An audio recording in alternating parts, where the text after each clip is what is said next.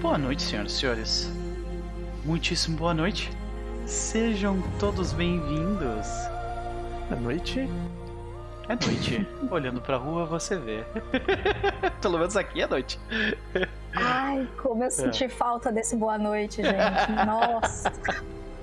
Sejam todos bem-vindos, senhoras e senhores, ao, a primeira sessão de Iron Sworn Starforged. Sessão zero. Sim, senhoras e senhores, faremos mais uma vez estaremos molhando nossos pezinhos em Iron Sworn. E sim, senhoras e senhores, mais uma vez teremos dois núcleos participando do mesmo universo. E vamos ver como diabos a gente vai fazer isso. Mas antes de nós começarmos a nos debruçar sobre o livro, conversar sobre as nossas expectativas e tudo mais, eu quero saber como vão. Uh, como vai a minha amiga? Ive, como vai você? Muito melhor agora. Nossa, vocês não fazem ideia do quanto eu senti falta desse boa noite, minha gente. Você vicia, Nuper. Isso é um negócio sério. tomem cuidado, senhoras e senhores. Altamente viciante, viu? Uhum, uhum. É. Estou feliz porque estar com você e agora com a vitória. É um prazer. É. E eu tô louca, louca para jogar RPG na sexta-noite. Então, muito obrigado por me chamar. Beleza. Eu, eu, eu, fico lisonjeado por vocês duas terem aceito o convite, né? Uh, ainda mais esse, esse convite de um jeito né? Ah, a gente, isso é um grande experimento, o que, que a gente vai fazer? Ninguém sabe o que tá fazendo. Assim que é divertido. Sim, pois é. E, e, e, ah, e o jogo acabou de sair, ele nem tá completamente pronto, mas vamos lá. Né? vamos lá. É Sean Tompkins, ele, ele, ele disse, fiz, a gente vai. É. É eu dizer que se esse homem construir, eu vou lá ver o que ele construiu. Porque me ganhou, me ganhou, me ganhou forte, me ganhou muito forte. De qualquer forma, senhoras e senhores, Ivy, e aí, o que, que, que anda acontecendo com você? O que você anda aprontando? Vamos lá. Então, fora matar você de desgosto porque eu gosto de ver sim que você não, e isso a gente continua amigo, eu tenho jogado menos RPG porque eu estou me dedicando ao trabalho full time estou mudando de área. Não, gente, eu não deixei, eu não abandonei a vida de eventos, não é isso. Mas é que agora eu estou alçando voos em outro lugar, de outra forma. Então vocês ainda vão ouvir coisas minhas aí durante o ano. Quem acompanha meu Twitter fica sabendo antes. Mas nesse domingo que passou, foi Dia das Mães, e para quem não sabe, eu tenho um pequenininho de 10 aninhos de idade. Yeah! E eu ganhei um presente Dia das Mães de uma pessoa muito legal que pode parecer estranho para a maioria das pessoas o que eu vou dizer, mas hum. este livro é muito bom, muito interessante e não é gráfico nem é, nem gatilho como eu imaginei que ele pudesse ser. Quem me conhece sabe que eu adoro história, que eu adoro fatos históricos, que eu adoro entender as sociedades.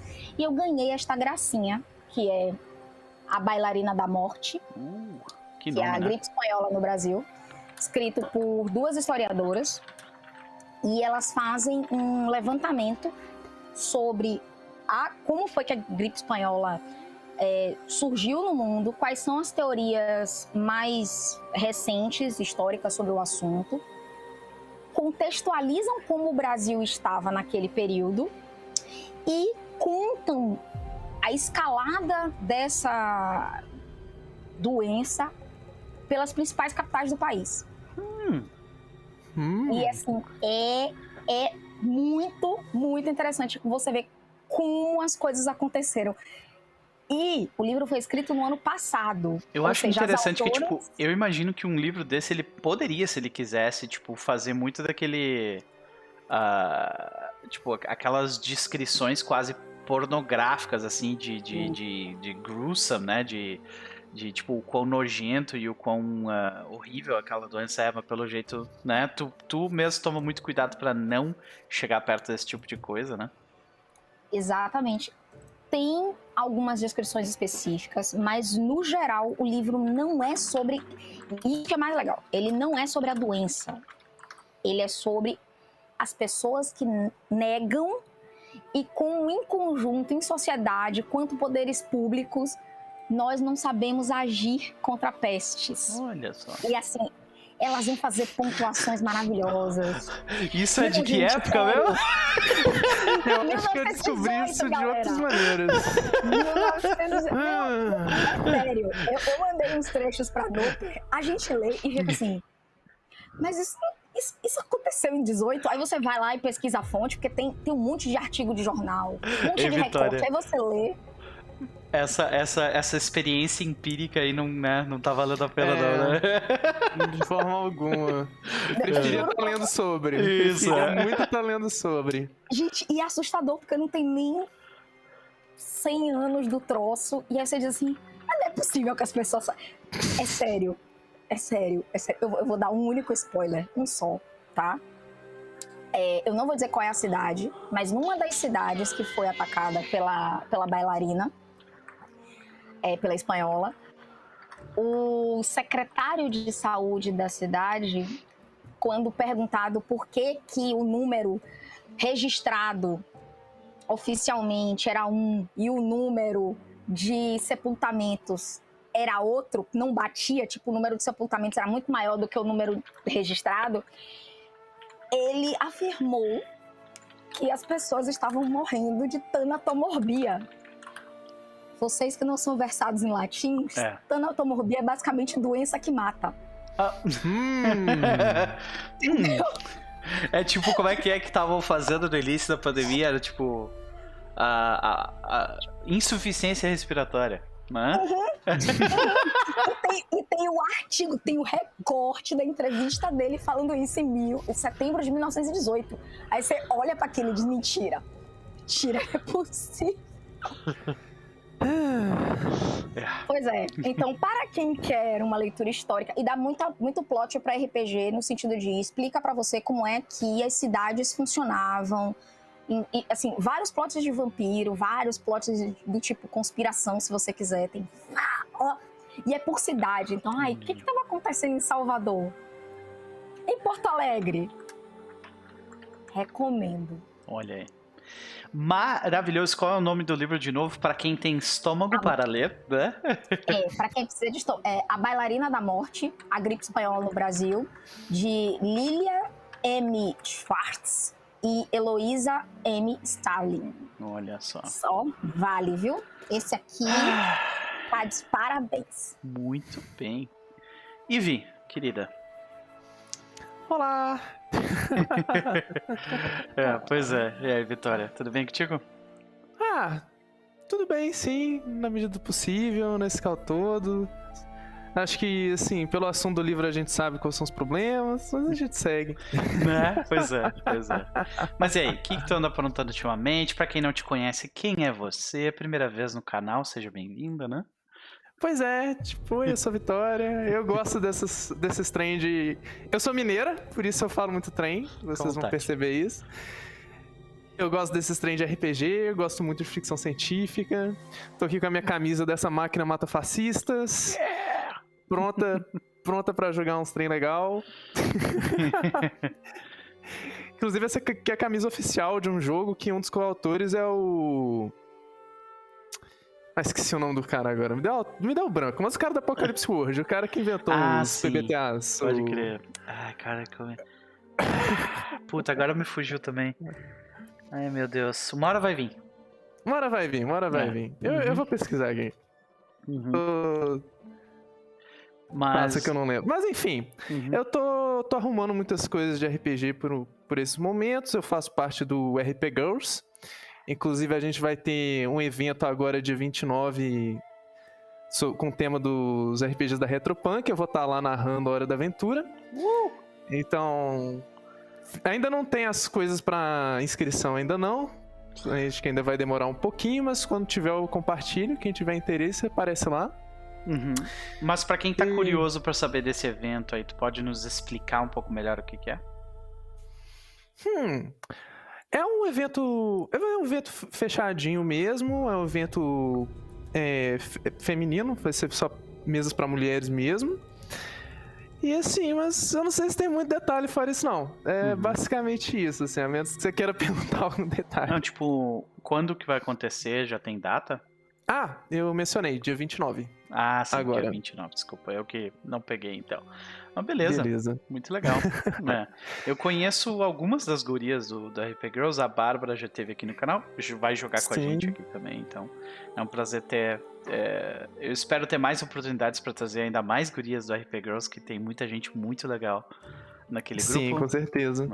Sigam ela, senhoras e senhores. é, no Twitter, RP Girls. Se eu não me engano, RP Girl 1, né? No Twitter. Deixa eu ver aqui. RP Girls. RP Girl. É, isso aí, RP Girls 1. No Twitter e aqui na Twitch. Acho que tá. Deixa eu ver na Twitch aqui. RP Girls. Uhum na Twitch RP Girls. Vou botar o link aqui no, no chat para quem quiser seguir. Eles produzem um conteúdo muito, muito legal. Vitória, primeiramente, muitíssimo obrigado por ter aceito o convite, né? E para jogar um pouco de sci-fi com a gente aqui. é, Nossa, eu tava sentindo doideira. falta, vai ser legal. Pode crer. Mas e aí, o que, que tu anda aprontando ultimamente? Tem alguma recomendação pra gente de algum livro, alguma série, algum filme, ah, algum podcast que, que tu queira nos ah, dividir com a gente? Ah, agora que você mencionou podcast, e tem um podcast muito interessante que eu acho muito interessante pra talvez nossa mesa também. Pra quem gosta de ficção científica e explorar coisas assim de uma perspectiva diferente. Ele chama Matches in Space. E o que, que ele é basicamente? Eles são duas meninas da etnia Matches, que é uma etnia indígena lá do meio que do norte dos Estados Unidos, Canadá. Aham. E eles anal- elas analisam obras de ficção científica que geralmente abordam e incluem sim, pessoas indígenas ou tem algum paralelo com, com a questão indígena e discutem sobre eles. Normalmente elas metem o pau, é maravilhoso. É, eu, tô, eu Mas, assim- achei o site deles, delas aqui. Sim, Unapologetically indigenous, unabashedly female and unblinkingly nerdy. é maravilhoso. Que maravilha. Curti. É, essa descrição tá excepcional. sim. Pode crer. Bom, não conhecia. Já vou adicionar aqui para ah, ouvir quando possível. Tá adicionado. Muito legal, muito legal. Então, ah, Vitória, qual- quais são as tuas expectativas para essa noite? Olha, não faço a mínima ideia. Mas altas. Altas expectativas, né? É com isso que a Sim. gente brinca aqui mesmo. Ivy, quais são as tuas expectativas para essa noite? Que até o final dessa campanha a gente consiga estabelecer a bancada otaku aqui. Pedro, eu te amo. Essa é pra você. Ai, tá aí uma coisa que eu não sentia tanta falta assim. Sacanagem. Ai, ai. De qualquer, ó, o chance já tá ali. Yes! Beleza, mas então, ah, gente, alguns disclaimers, tá? Antes da gente começar aqui a fazer a nossa construção. Primeiro, esse jogo ah, ele está em financiamento coletivo na gringa nesse momento, no Kickstarter. Se vocês. ah, tem um link que vai surge a cada 45 minutos aí no chat. Se vocês estiverem curiosos para saber um pouco mais sobre esse jogo, é só acessar ele. Né? Com 10 dólares, eu sei que é bastante, 50 reais é muito dinheiro. Mas com, a, com 10 dólares você já sai com a mesma, mesma versão do PDF que a gente está usando para jogar esse jogo agora. Ele chama de essa versão de preview, mas é, de preview tem muito pouco, assim, que tá super complexo o jogo, né? Ah, nesta noite a gente vai ah, ler um pouco mais sobre o universo que a gente. Sobre, sobre o que a gente já conhece desse universo. A gente vai entender um pouco melhor como o jogo funciona. A gente vai fazer a criação dos, do- dos nossos personagens e do setor onde a gente vai jogar. Tá? Então, sem mais delongas. Vamos começar a brincadeira. Ah, primeiro de tudo, senhoras e senhores, vamos começar com aquela leitura compartilhada, né? Que já é de praxe aqui no canal. É, vocês provavelmente já estão vendo aí na, na, na frente de vocês o, o lei antes de criar o personagem, né? Então aqui, gente, a gente vai fazer o seguinte: ó, onde nós estamos, tá? É, essa aventura se passa na Forja. A Forja é um, é um aglomerado globular em órbita ao redor da galáxia natal do seu povo, do nosso povo. Né? Ela está a 1700 anos-luz acima do plano galáctico, uma ilha brilhante em um vazio obscuro. Então, imagina a, nosso, a, a nossa galáxia Hum, e acima dela, 1700 anos de, uh, 1700 anos luz de distância, nós temos essa a forja que é onde a gente habita hoje. A gente vai descobrir por que, que a gente não habita mais a nossa galáxia e outras coisas conforme a gente for conversando. Eu quero que vocês imaginem esse local agora. São vastas nuvens de nebulosa interestelar que abrangem as profundezas da forja, intercaladas com nuvens mais densas de poeira interplanetária, vibrante e energias estranhas. É uma galáxia caótica, devastada por tempestades estelares de fogo e correntes gravitacionais imprevisíveis. E o sub do Matheus Sem Fronteiras. Gente, já tivemos dois subs nessa noite. Então, muitíssimo obrigado, Raul, e muitíssimo obrigado, Matheus, pelos subs, gente. Muito obrigado mesmo. Sejam bem-vindos ao Novo Perverso. Matheus está conosco há três meses e o Raul está há 14 meses, já fez mais de um ano essa criança, né? a nossa criança. É, é uma galáxia devastada, né? Uma galáxia caótica, devastada por eh, tempestades estelares de fogo, correntes gravitacionais imprevisíveis. Os planetas e estrelas desse lugar nascem desse caos. Ivy, tu pode ler o próximo, próximo parágrafo? Ok. Perdi o um negocinho do falar. Peraí. Ah, cara. É, Eu- desculpa, é, eu, eu acho que a gente tá Ivy. tendo. É, é, não, eu- peraí. Eu falo Ivy e eu estou falando da Evelyn. É, Desculpa. Ah, Normalmente é. Ah, entendi, entendi. É por a, isso. gente, a, gente vai, a, gente, a gente vai separar esses amigos, mas vá lá, aproveite. Vai lá, Vi. Agora eu perdi onde eu É a estava. Vi e Ivy. Vi e Ivy. Então vai lá. Vi. O seu povo é o terceiro parágrafo ali daquele documento. Seu povo veio para a Forja há dois séculos, após um ta- cataclismo em sua galáxia natal. Hoje, essa nova casa oferece oportunidades e perigos. Remanescentes de civilizações antigas detêm conhecimento perigoso e poder proibido. Seu povo constrói assentamentos em novos mundos, mas esses lugares raramente oferecem um porto seguro. Os conflitos geralmente ocorrem entre pessoas e facções. Piratas rondam as vias espaciais em busca de presas fáceis. Pode ler a próxima Criatura- frase também, acho. Uhum. Criaturas perniciosas e forças das trevas uh, habitam planetas corrompidos e no vazio abissal entre as estrelas. Mas aqui também é casa. Mas aqui também é casa. Né? Ah, Eve. Eu vou fazer a inflexão na frente agora pra ver se, se ajuda. Pode ler o, o- sobre o juramento de ferro? Juramento de ferro. Para o povo da forja, um juramento de ferro é sagrado.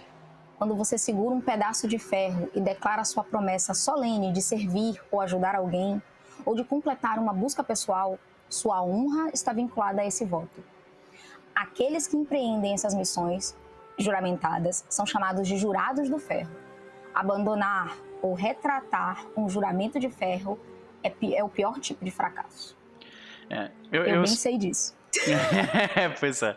Eu, eu, acho eu acho interessante porque, tipo, a versão original do jogo, Iron Sworn, ela, ela meio que, que se baseia, meio que, que lean on, né? Ela, ela, tipo, meio que se joga um pouco na direção de dessa essa coisa meio viking, sabe? Então, essa coisa de honra e juramentos até faz bastante sentido dentro daquele contexto, né? Onde as pessoas decidiam as coisas pela, pelo poder da própria palavra. Não existia burocracia, né? E eu, eu, eu estava na dúvida, olha só, digo Muitíssimo obrigado pelo sub.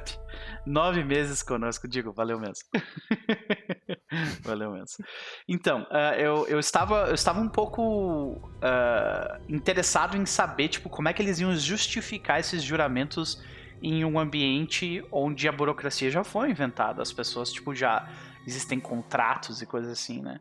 E eu achei as, as soluções bem interessantes, né? A gente a gente já decidiu uma delas, a gente vai falar um pouco mais sobre os juramentos mais para frente. Né? Então nós temos aqui algumas verdades sobre os jurados de ferro. O que, que são os nossos personagens? Né? Os jurados de ferros são: você é movido. Muitos vivem suas vidas mal se aventurando além do abrigo de suas estações orbitais, ou postos avançados ao lado do planeta. Mas você é diferente. Seus juramentos de ferro levarão a uma vida de perigo, heroísmo e sacrifício no limite do espaço conhecido e além. Você é do espaço.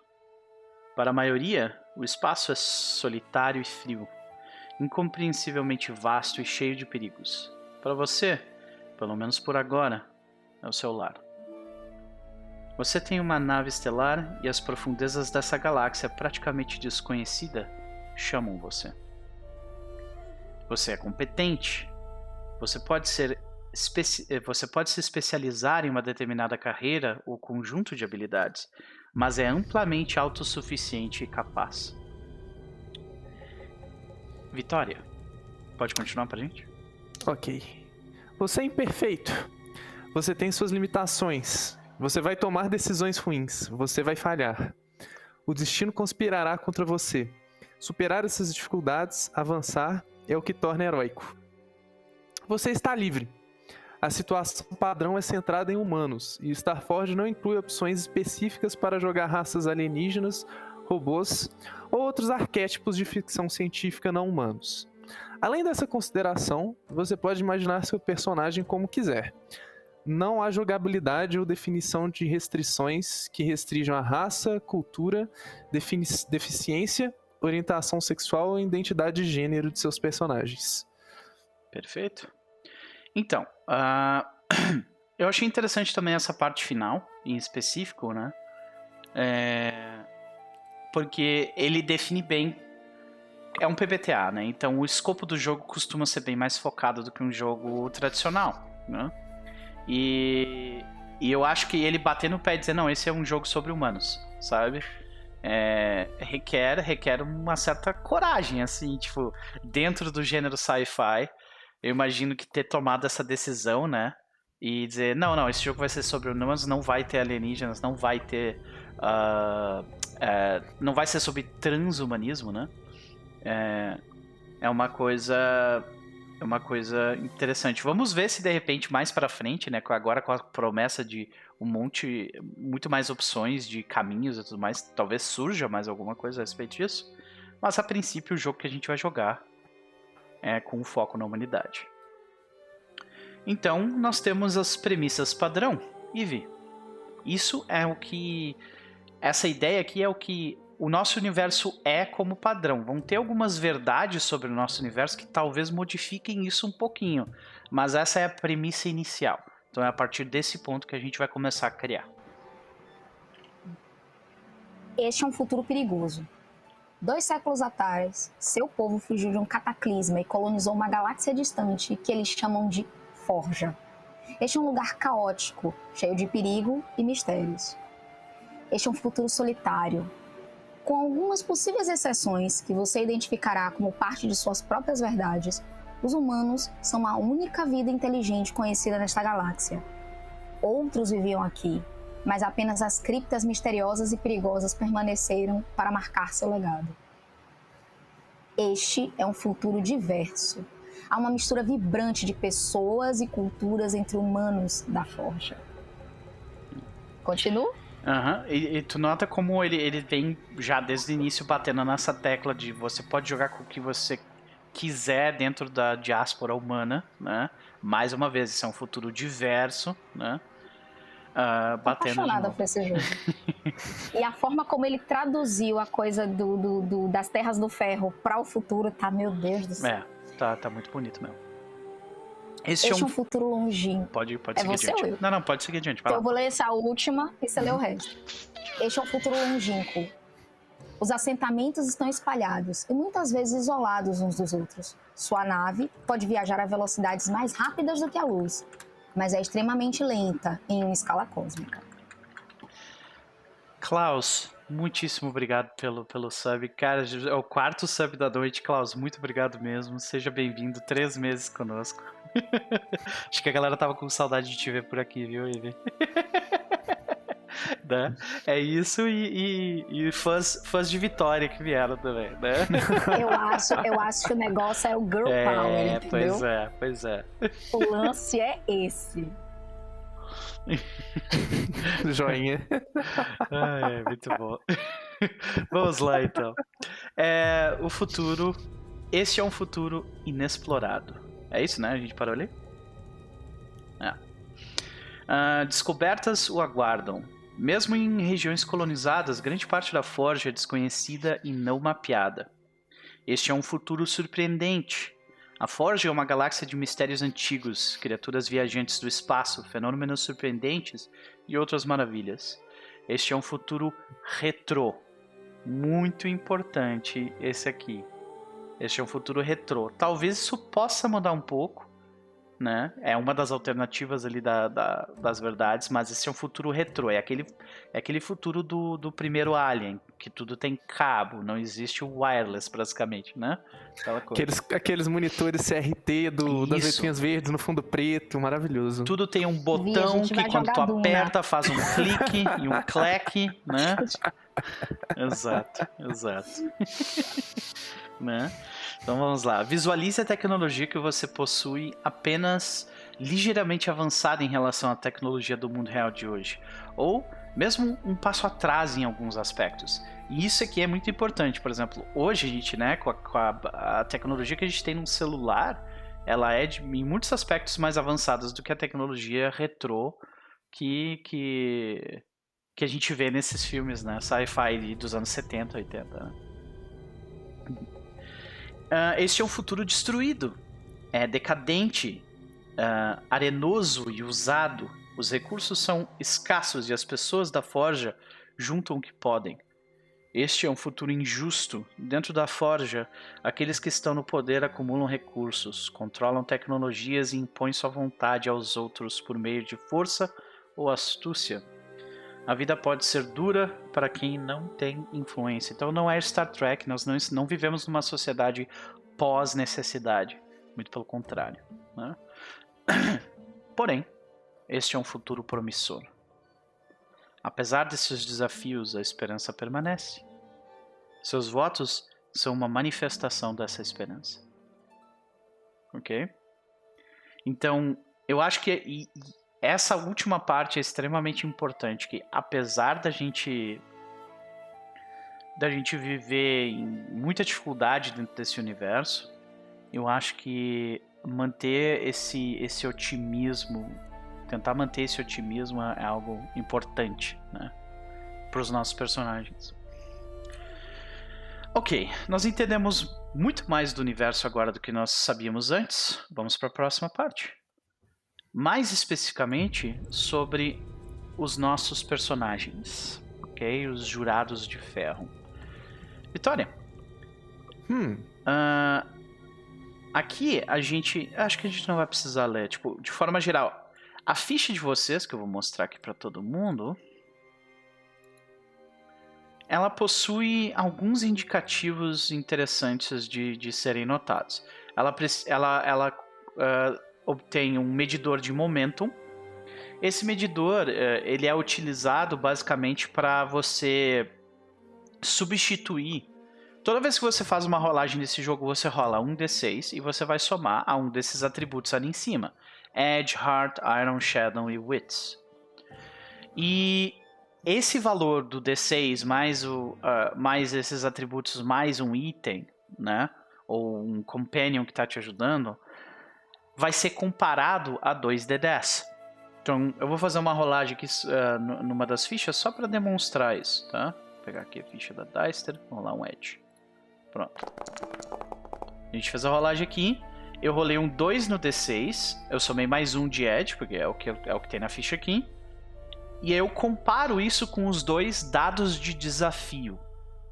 São dois D10.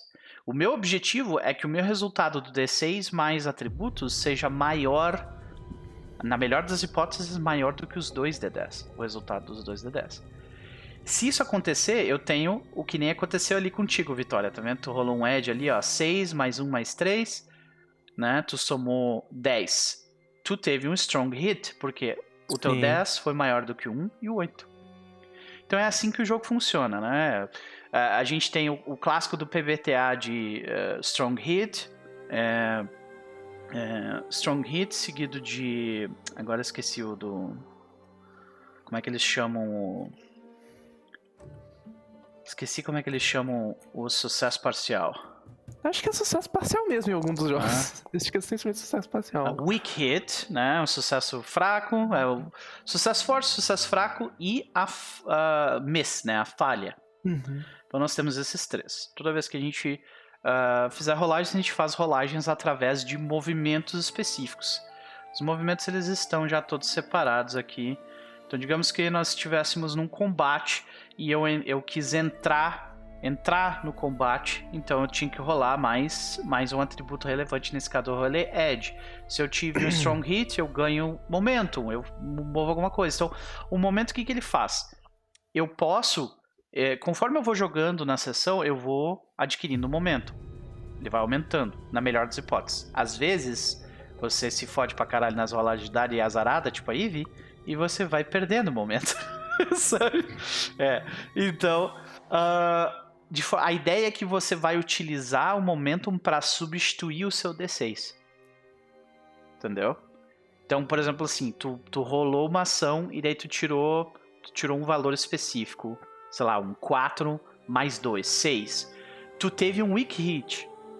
O teu dado foi, foi maior do que um dos D10. Então tu pode gastar o teu momento, queimar o teu momento, o teu momento, sei lá, tá em 8, por exemplo, e tu substitui aquele, aquele 4 que tu rolou por um 8. E aí tu acaba, ao invés de ter apenas um sucesso fraco, tu tem um sucesso forte. E uma vez que tu queima esse momento, ele reseta para mais dois. Então é uma forma meio que de tu, de tu ir adquirindo, é, com sucessos parciais, tu ir adquirindo uh, essas vantagens narrativas que vão te dar uma vantagem mecânica depois, saca? Então, isso é o medidor de momento. Aí nós temos os medidores de condições, que, que são Health, Spirit e Supply. Uh, medidor de vida define o quão ferido você está. O medidor de espírito define a tua motivação, né? o, o teu estado de, de espírito, como é que está a tua cabeça. Né? E o Supply define os teus... se você tem comida o suficiente, tem ar o suficiente, tem... Uh, se tem, tipo, medicamento suficiente para uma pessoa, por exemplo, sabe? Isso vai aumentando, vai reduzindo conforme a gente vai seguindo no jogo. As estatísticas no, no jogo, elas, elas vão, vão, vão variar entre mais 3 e mais 1. Então a gente não tem. Não, não vai começar com nenhuma estatística a, a zero ou, ou negativa. E as, os atributos, né? Edge, Heart, Iron, Shadow e Wits, eles significam o seguinte: Edge é rapidez, agilidade, destreza ao lutar à distância. Heart é coragem, força de vontade, empatia, sociabilidade e lealdade. Iron é força física, resistência, agressividade e destreza ao lutar de perto. Shadow é dissimulação, decepção, nesse caso Deception, que eu deveria ter traduzido melhor, seria tipo, né? Pois é, eu traduzindo isso na velocidade da luz. Né, eu já ia perguntar se foi é. você que traduziu isso tudo pra português. Fui eu, fui eu. É, perdão. Não, é de Deception é tipo habilidade de mentir, né? lábia, uhum. astúcia.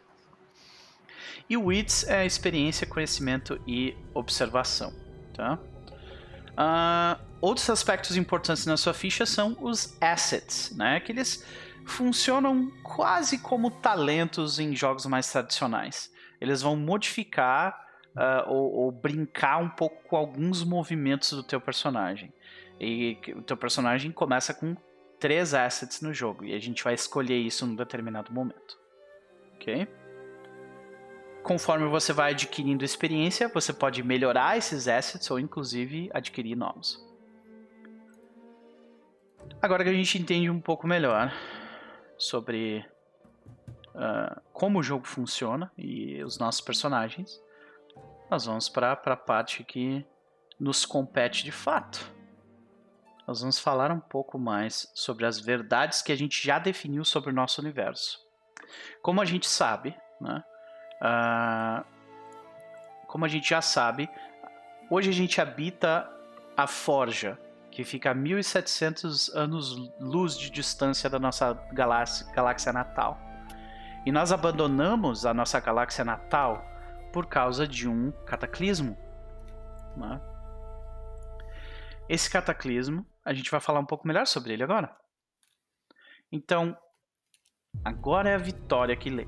Então, hum. pode ler pra gente ali o início? Cataclismo. Hum? Tudo desmoronou em uma era de caos. As revoltas explodiram como incêndio. Governos foram derrubados, o comércio cessou. Velhos inimigos travaram novas guerras e aliados se enfrentaram.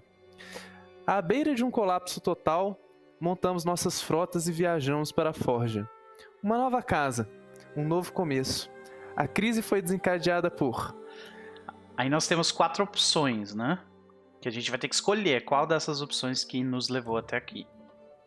Né? Então temos ascensão de um poder fascista, a perda de recursos-chave, uma pandemia causada por uma cruz. Não. Não, essa já. Fora! né? Vou até deletar aqui do texto. Obrigada, amigo. Tchau. Você traduziu exatamente a minha emoção quando eu li isso. Tchau. Pronto.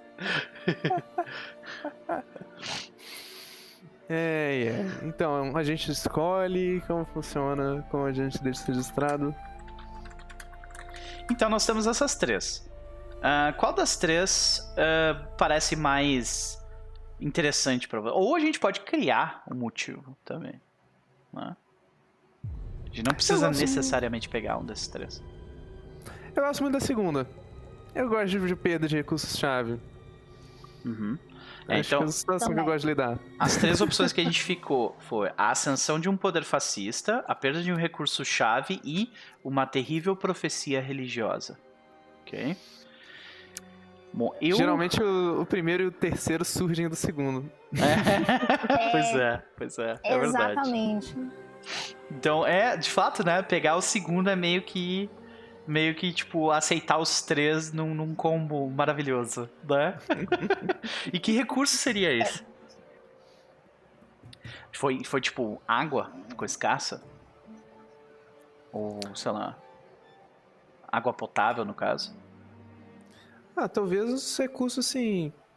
Não sei se energia faz sentido no universo em viagem interplanetária e coisa assim, mas...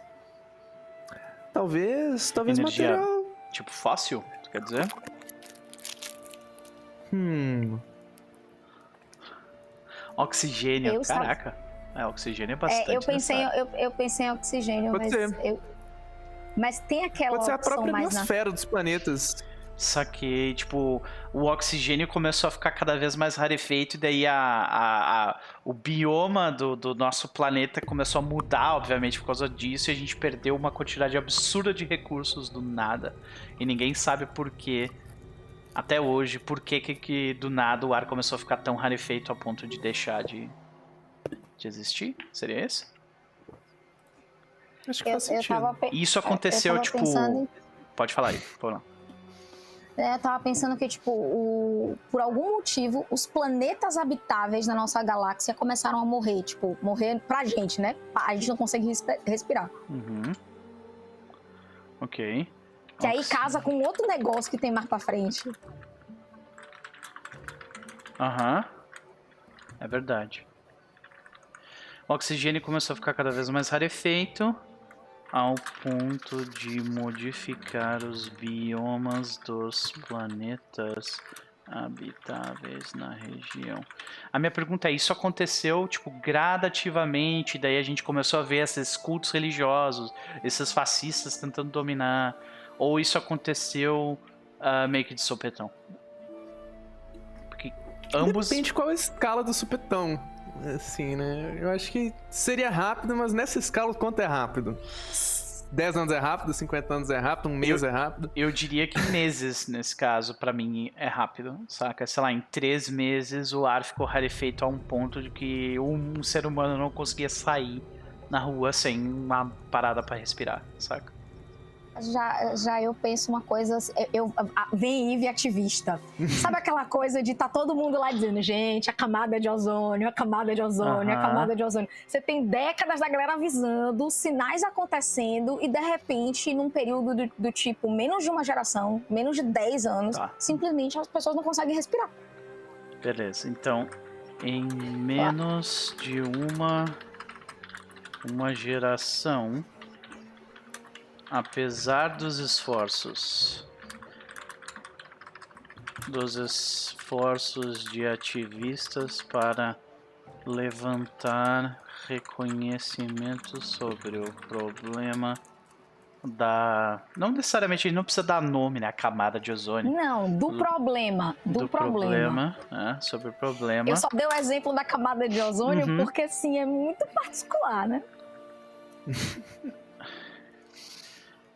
o ar ficou rarefeito ao ponto de um ser humano ser incapaz de sair.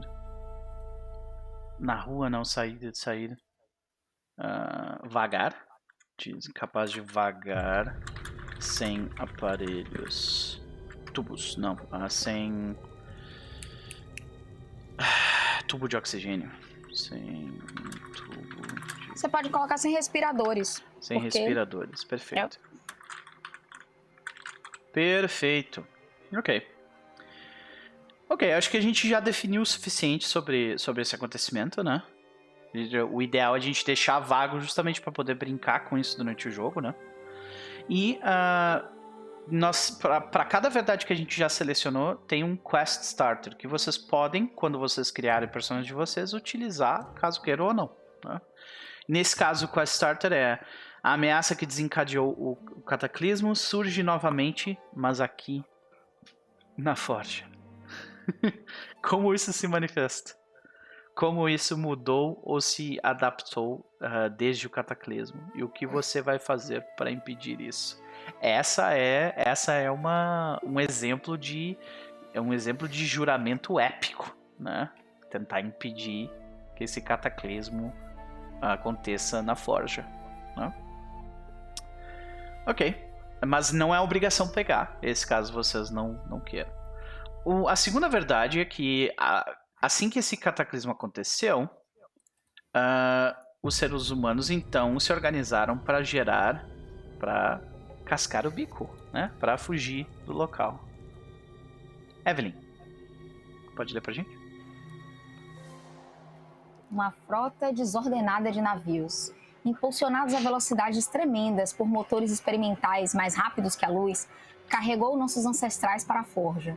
Mas a tecnologia que moveu as naves é considerada a fonte do rompimento. Uma fratura na realidade que nos atormenta aqui, hoje. Essa parte eu não tinha lido e já tô assim. Hum. Os motores experimentais usados pela frota Êxodos são proibidos, mas o estrago está feito. O rompimento se espalha pela nossa realidade como rachaduras na superfície de um lago gelado. Essas fissuras desencadeiam realidades ainda mais perigosas sobre a nossa. Fugimos de um cataclismo apenas para criar inadvertidamente outro? Você me chamou pro jogo certo.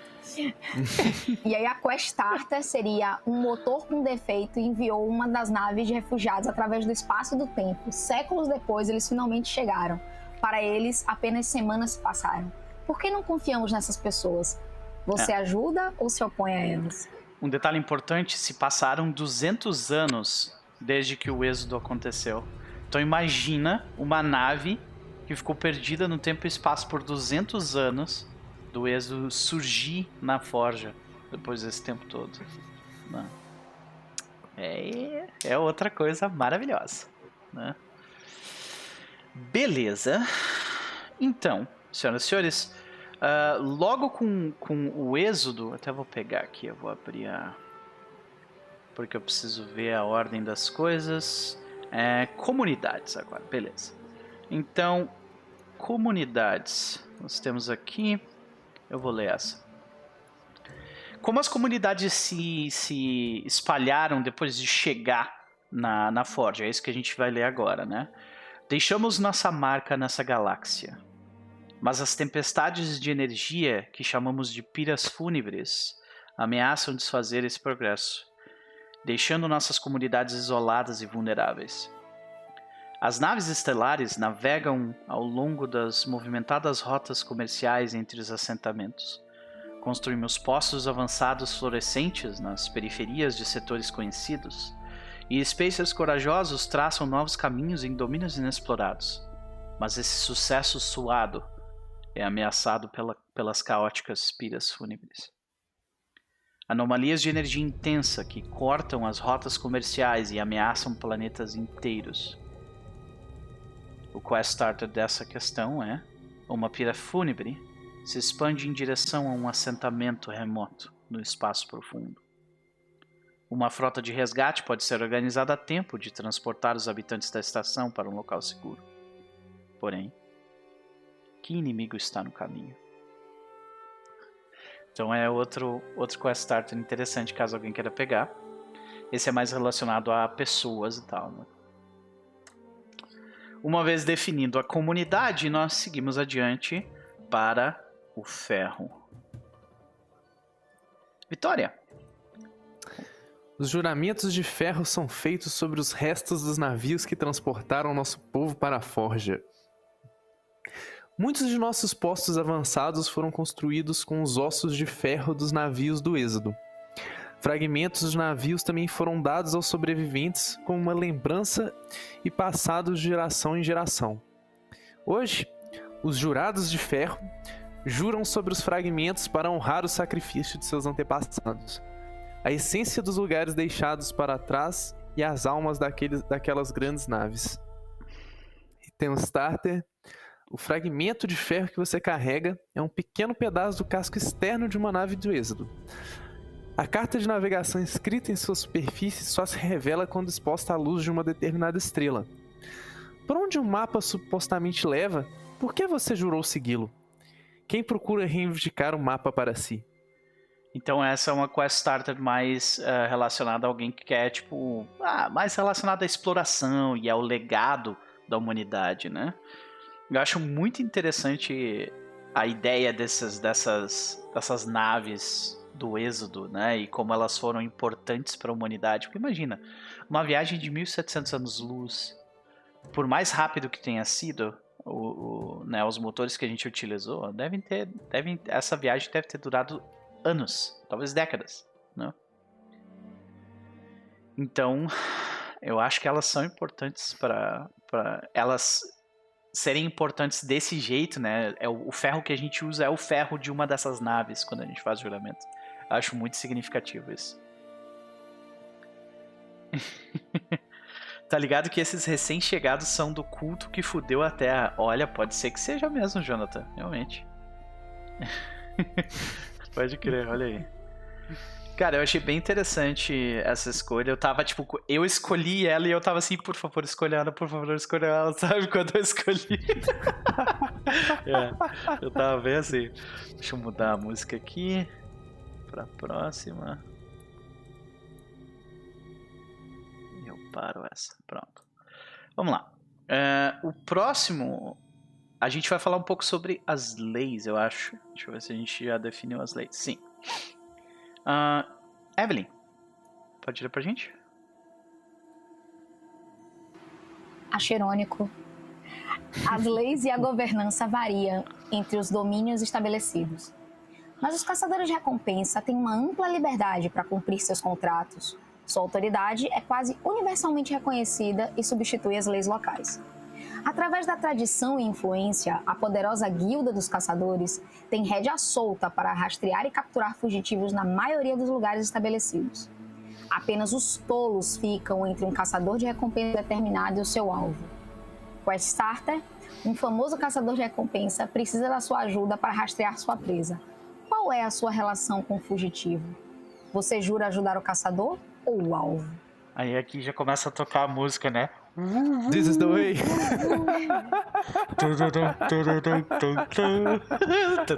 A gente, a gente ouve Ennio Morricone, né? This is the way. É, this is the way total, né? Pois é. Então, vão existir caçadores de recompensas no nosso. E a guilda dos caçadores no nosso universo. Então, vamos ver se alguém de nós vai pegar esse Quest Starter aí. Depois das leis, a gente define a religião. Eu acho que a gente já definiu a religião. Hum, Não, a religião é uma coisa que a gente ainda está em debate interno. É. De qualquer forma. Não, tá aqui. Religião, fé. Desculpa. Aqui. Ah, eu vou ler agora a fé. Nossa fé é tão diversa quanto o nosso povo. Muitos não têm religião, ou oram ocasionalmente por hábito. Outros prestam homenagem aos deuses dos nossos antepassados como uma forma de se conectar às suas raízes. Alguns idealizam ah, a ordem natural do universo e veem o divino na dança gravitacional das estrelas ou nos complexos mecanismos de um ecossistema planetário. E muitos agora adoram os primordiais. Deuses de um povo decaído que antes morava na forja. Esse é um quest starter caso alguém queira lidar com fé e com essa história dos primordiais. Um culto busca assumir o controle de um local que tem a reputação de conter um artefato primordial. Que objeto sagrado eles procuram? Porque você jurou detê-los. né? Hum. Então, é uma das coisas. A fé, eu, eu gostei dessa opção porque tinha uma outra opção que mostrava tipo que as, existem três religiões, um triunvirato de, de, de religiões e eu achei que ia ficar tipo muito focado nisso. Eu gostei que a gente acabou escolhendo essa, assim. Sim. Agora nós temos a magia. Vitória. Os poderes sobrenaturais são exercidos por aquelas pessoas raras que chamamos de paradigmas. Embora não seja mágica no sentido mais verdadeiro, as habilidades dos paradigmas são as mais próximas da mágica que podemos conjurar. Esses poderes nascem de. Aí Várias agora a opções. gente tem que escolher uma das opções, né? Vamos ver. É, a gente Hum. vai escolher uma ou talvez mais de uma opção para isso? Hum. Os, paradigmas vêm de en- engenharia genética, experimentação psíquica, ah, mutações evolutivas, ah, aumentos de Magitech ou conhecimentos antigos mantidos por ordens secretas. Se eu não me engano, o Chess tinha comentado que essa última opção era. Ele, ele queria muito que fosse algo assim. E, E eu tô apoiando porque eu tenho uma ideia sobre isso. eu também não me Hum. oponho nem um pouco a uma ordem secreta de, de criaturas capazes de soltar fogo com a mão. Mas eu, eu acho que as opções convida a outra, né? Assim, porque o, É. o que é esse conhecimento antigo? Mas a gente pode deixar um mistério. Isso, eu acho que, justamente, né, deixando como é uma ordem secreta, pode ser que eles usem engenharia genética no fim, né, mas aí a gente brinca e joga com esse, com esse, com esse desconhecido de alguma forma, né, bem interessante. Sim. Perfeito. Então, o quão proeminente é essa ordem secreta? Tipo, o quão proeminentes são os paradigmas também nesse universo? É uma pergunta. Tipo, eles são muito muito frequentes? São, ah, não, já tá escrito ali no texto, né? São pessoas raras. Ou seja, Sim. são raríssimos, né? E, mas essa ordem secreta, ela, ela é secreta de fato ou ela é secreta, assim, tipo, fake? Secreta. É. Secreto, mas todo mundo sabe que tá lá, né? Então, por exemplo, assim, digamos, digamos que eu faço um personagem que é um paradigma. Eu, eu sei que eu sou resultado do, do das maquinações de uma ordem secreta ou eu não sei disso? Entendeu? Hum, Tentação, a tentação da Bene Gesserit tá gritando no meu ouvido, mas eu. Não, não, calma. É, é- é- Eu gosto de uma coisa que seja sussurrada, sabe? Tipo assim, o bicho papão que a galera conta, mas ninguém ninguém fala o nome em a voz alta porque em voz alta porque sabe que é É um preço político. É. É um preço político, é um preço né, da- de perigo. A pessoa se coloca em perigo quando fala sobre isso abertamente. Talvez seja um segredo nesse sentido, né? Que as pessoas têm medo. Sim. Tipo, dizem que no- os governos são controlados por essa galera. Ok, então este segredo é mantido por via de intimidação. Fica a pergunta: um paradigma sabe se sabe que é o resultado das maquinações dessas organizações ou são como agentes Sleeper agents, né? Agentes adormecidos. Então fica aqui. Fica indagação. Pronto. Salvei aqui o texto, a gente pode brincar com isso durante o jogo. O que vocês acham? Muito bom. Ok. Então. Um jovem paradigma exerce um poder incrível, mas não pode controlá-lo. Eles foram excluídos por familiares e amigos. Eles também são caçados por uma pessoa, organização que procura usá-los como uma arma. Por que você jurou proteger o paradigma e que local fabuloso pode oferecer um novo lar para eles? De novo a gente começa a ouvir o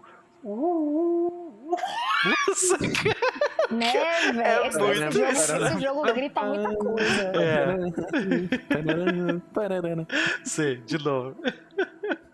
Ai, ai, deixa eu trocar a música aqui. Vou botar uma coisa um pouquinho mais agitada. Vamos.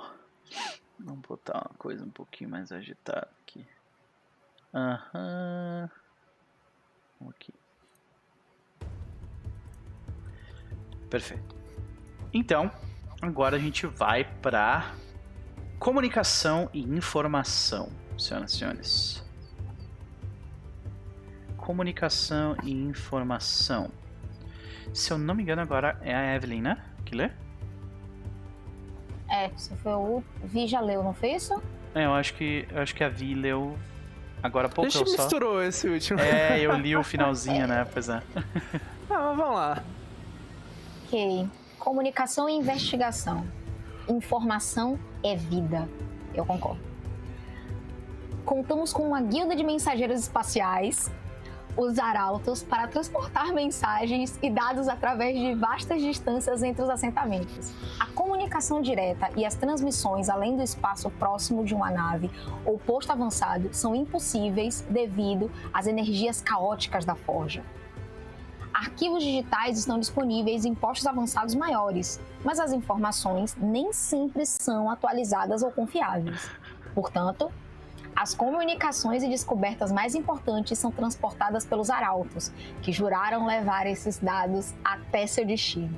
Yeah. Com a Starter, é, com a Starter, você descobre uma nave de um arauto destruída. O piloto, carregando uma mensagem crítica e urgente, está morto. Para onde foi enviada a mensagem e por que você jura que vai levá-la até o destino? Ajude-me, Obi-Wan Kenobi. Você é essa última esperança. Total, né? Eu Total. Cara, sabe, é- essa foi, foi a única das de todas as, as coisas que a gente votou que foi unânime. Seis a seis pessoas votaram nisso, tá ligado? Isso me lembra de uma coisa assim, tipo, de uma franquia que eu acompanho, mas que era É. meio obscura no Brasil, que é Battletech, que meio que tem uma facção que, assim, que eles originaram, eles eram uma, era uma companhia de comunicação normal. Só que com o tempo eles foram ganhando uma aura, assim, mística, e eles começaram, assim, tipo, virar um povo, assim, que reza pros intercomunicadores é, funcionarem, porque mesmo ninguém sabe é, consertar eles do jeito certo, Saquei. sabe? Eles meio que viraram uns monges com uma aura mística. Eu adoro esses conceitos. Cara, eu, eu quando, quando eu li isso aqui pela primeira vez, sabe aquele filme do, do Kevin Costner? Que ele é um, um cara que anda de cavalo e vai trazendo as cartas da pra cidade. O mensageiro. Eu pensei assim, cara, é escrito isso só que no espaço, sabe? É literalmente isso, no espaço. Eu amei esse conceito, eu não tive nem dúvida na hora de votar. Pois é. Então, eh, essa é uma realidade, senhoras e senhores. Informação, ela é vital. Então, eu imagino a gente, quando a gente for criar os assentamentos e tudo mais, ter isso em mente, porque é, a, a grande chance de que as pessoas estão isoladas e o que elas sabem sobre os outros assentamentos, sobre os outros planetas, o que está acontecendo nos outros setores, uh, deve estar tá atrasado, se não meses, talvez anos, né? Então, uh, essa, essa, esse gap na informação deve gerar tipo um, uma sensação de solidão bem grande, né? Vamos para a próxima. Aqui eu acho que medicina a gente ainda não decidiu. Deixa eu ver aqui. É, a gente ainda não decidiu medicina, a gente ainda está discutindo qual das três opções que vão ser. Né? Uh, mas para a galera que, está acompanhando saber, né? Uh, aqui a ideia é a seguinte: uh, as três opções que, que, são a medicina avançada se perdeu durante, durante o êxodo, né? Então, uh, curandeiros são raros e estão sempre muito mal equipados. A segunda opção é a escassez de suprimentos médicos e conhecimento de técnicos criaram uma, uma, uma, nova casta, né? uma nova classe social. Que eles são os riggers, né? Eles são tipo meio que os remendadores, algo assim, né? E a terceira opção é, é assim como, como tem os. Existem a, a guilda dos caçadores, a guilda do, dos os arautos que mandam as mensagens. A terceira opção é existem os, os uh, Menders, né? Que eles são uma, uma organização que é de, de curandeiros juramentados que se espalham pela galáxia ajudando as pessoas. Então essas três opções, a gente ainda está decidindo qual delas a gente vai utilizar. Né? Se eu não me engano, inteligência artificial também a gente ainda está votando. As três opções, pra, né, por questão de curiosidade, é, a primeira opção é: nós não temos mais acesso a, a sistemas de computação avançada e a gente, a gente se baseia em, na ajuda de especialistas chamados adeptos. Se você leu Duna, esses são os mentatas. tá? Literalmente. São humanos computadores né, basicamente. Que eu acho muito legal essa ideia, muito legal. E é, foi nisso que eu votei, inclusive. A segunda opção.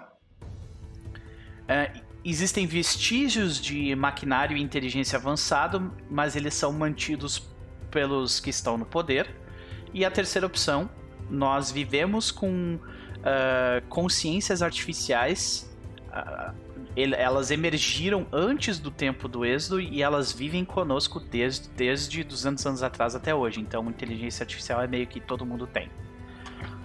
Eu acho que isso bate um pouco de frente com, com, a, com a ideia de retrofuturismo que a gente está usando, saca? Mas a gente ainda está debatendo qual das três que a gente vai pegar. Depois disso, a gente vai falar sobre guerra, war. Deixa eu ver se a gente já se definiu sobre guerra. Já. Uh, Vitória, dê pra gente. Vamos lá. Os poucos com capacidade de pagamento podem convocar a legião. Uma guilda de soldados profissionais para defender ou expandir suas propriedades. O resto de nada está por conta própria. A legião posiciona forças de combate habilidosas e naves estelar bem equipadas sob demanda mas o serviço deles sempre tem um custo terrível. E os membros da legião são mercenários que não têm lealdade, exceto para com o lance mais alto. Starter, um, dos, um destacamento da legião foi enviado para acabar com uma rebelião em um assentamento de mineração. Em vez de seguir suas ordens, os soldados agora estão com mineradores. O que forçou essa reversão repentina? O que você fará para ajudar esses renegados enquanto toda a força de seus antigos contratantes se arregimenta contra eles?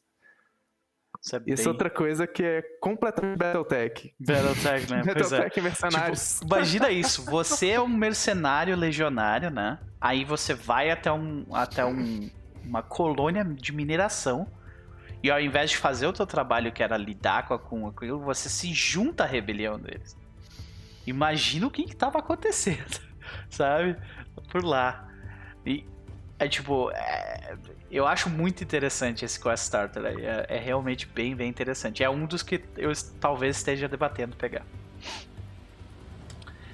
Beleza. Depois disso, na guerra, uh, nós ainda estamos debatendo formas de vida, mas para quem quer uh, tá curioso quer saber das três opções, é o seguinte: Uh, essa é uma galáxia uh, perigosa e inóspita, mas a vida encontra um caminho, né? Então, de forma geral, uh, não, exist, não existem, uh, além do, do óbvio, não existem coisas especialmente perigosas sobre o espaço aqui. A segunda opção, muitos locais e planetas são infestados por uma espécie de, de, de cria da forja, né? Estas criaturas uh, ameaçam sobrepujar outras formas de vida na galáxia. Para quem jogou Dead Space, pode lembrar? é mais ou menos isso, né? E uh, a terceira opção é a vida na forja foi uh, planejada, né? Foi, foi plantada e, e, e engenhada pelos Essentia, entidades antiquíssimas que que agiram o seu plano sobre a, sobre a galáxia naquela época. Então, aqui é mais uma raça alienígena antiga que existiu há muito tempo atrás, que a gente vai ter a oportunidade de investigar sobre. Né? Então, a primeira opção é mais, tipo, o, o espaço não é especialmente perigoso, ele já é perigoso o suficiente por si só. A segunda opção é uh, monstros espaciais que tomam a forma de outras criaturas. E a terceira opção é uma coisa mais de de exploração, de tumbas, de, de, dessa, dessa raça diferentona. A próxima opção, se eu não me engano, a gente já tem, que é os precursores. Então a gente já falou aqui sobre, sobre criaturas uh, que vieram antes de nós, né, na Forja. Eles habitaram esse local antes de todos nós. Então eu vou ler essa parte aqui. Os precursores. Ao longo de eras, um grande número de civilizações surgiu e caiu dentro da forja. Hoje, o povo que chamamos de larvas, gangues de catadores e exploradores audaciosos, mergulham nos misteriosos monumentos e ruínas desses seres antigos. Tecnologias incompreensíveis, tempo inexorável e as estranhas energias da forja corromperam as criptas dos precursores Apenas, desculpa, apesar dos perigos, as larvas vasculham esses locais em busca de recursos e des descobertas úteis, mas é melhor deixar alguns segredos enterrados. E muitos foram perdidos nas profundezas abandonadas destas câmaras. O quest starter desse caso é nos anéis de gelo de um mundo remoto, uma cripta precursora foi descoberta por larvas. A equipe partiu para encontrar a relíquia, mas nunca retornou. Qual é a sua relação com a equipe de larvas? Porque você jurou investigar o destino deles? Então é interessante também, é mais relacionado a explorar um local inóspito, né? É, então. Ok. Depois dos precursores, nós temos horrores, mas os horrores a gente também está ainda se decidindo o que, que vai ser, tá? Então, senhoras e senhores, para quem tem curiosidade, as três opções já definidas do livro de sobre horrores. Ah, se, seria uma, uma dessas espécies serpentoides? Hum, hum Matheus! serpentoides, é, que maravilha. Ai, gente, eu fico lembrando do Story Channel, não pode isso não, De gente. novo, Evelyn, de novo, elas estão te perseguindo, viu? Sai! É. Não, me deixe em paz. Aí as três opções sobre os horrores é a primeira é, se você colocar álcool o suficiente no corpo de um Spacer, ele vai te contar histórias sobre, sobre naves fantasmas e, e mortos-vivos vingativos, mas é bobagem. Isso não existe. Essa é a primeira opção. A segunda opção é, muitos insistem que os horrores não são reais, mas os Spacers sabem a verdade. Então existe algo, né? E na terceira é é algo mais mais óbvio, mais blatant, né? Mais na cara de todo mundo. As estranhas energias da forja dão vida não natural aos mortos. Os Soulbinders são uma organização que jura controlar essas entidades horríveis. Então, mortos-vivos no espaço e tudo mais. Né? A gente ainda está decidindo qual dos três a gente vai pegar. Né? E a gente vai falar sobre isso assim que tiver definido. Gente, falamos por uma hora e 19 minutos sobre as verdades do universo. Vamos começar a criar os nossos personagens agora? Uhul! Yeah! então, beleza. Gente, agora nós vamos ali para as fichas, né? Uh, aqui, nós vamos começar da seguinte forma. A ideia aqui é que a gente demore entre 20 e 30 minutos. O próprio livro define aqui um tempo né, para isso. Entre 20 e 30 minutos. Então a gente precisa das fichas e dos assets. Os assets já estão colocados aqui, né?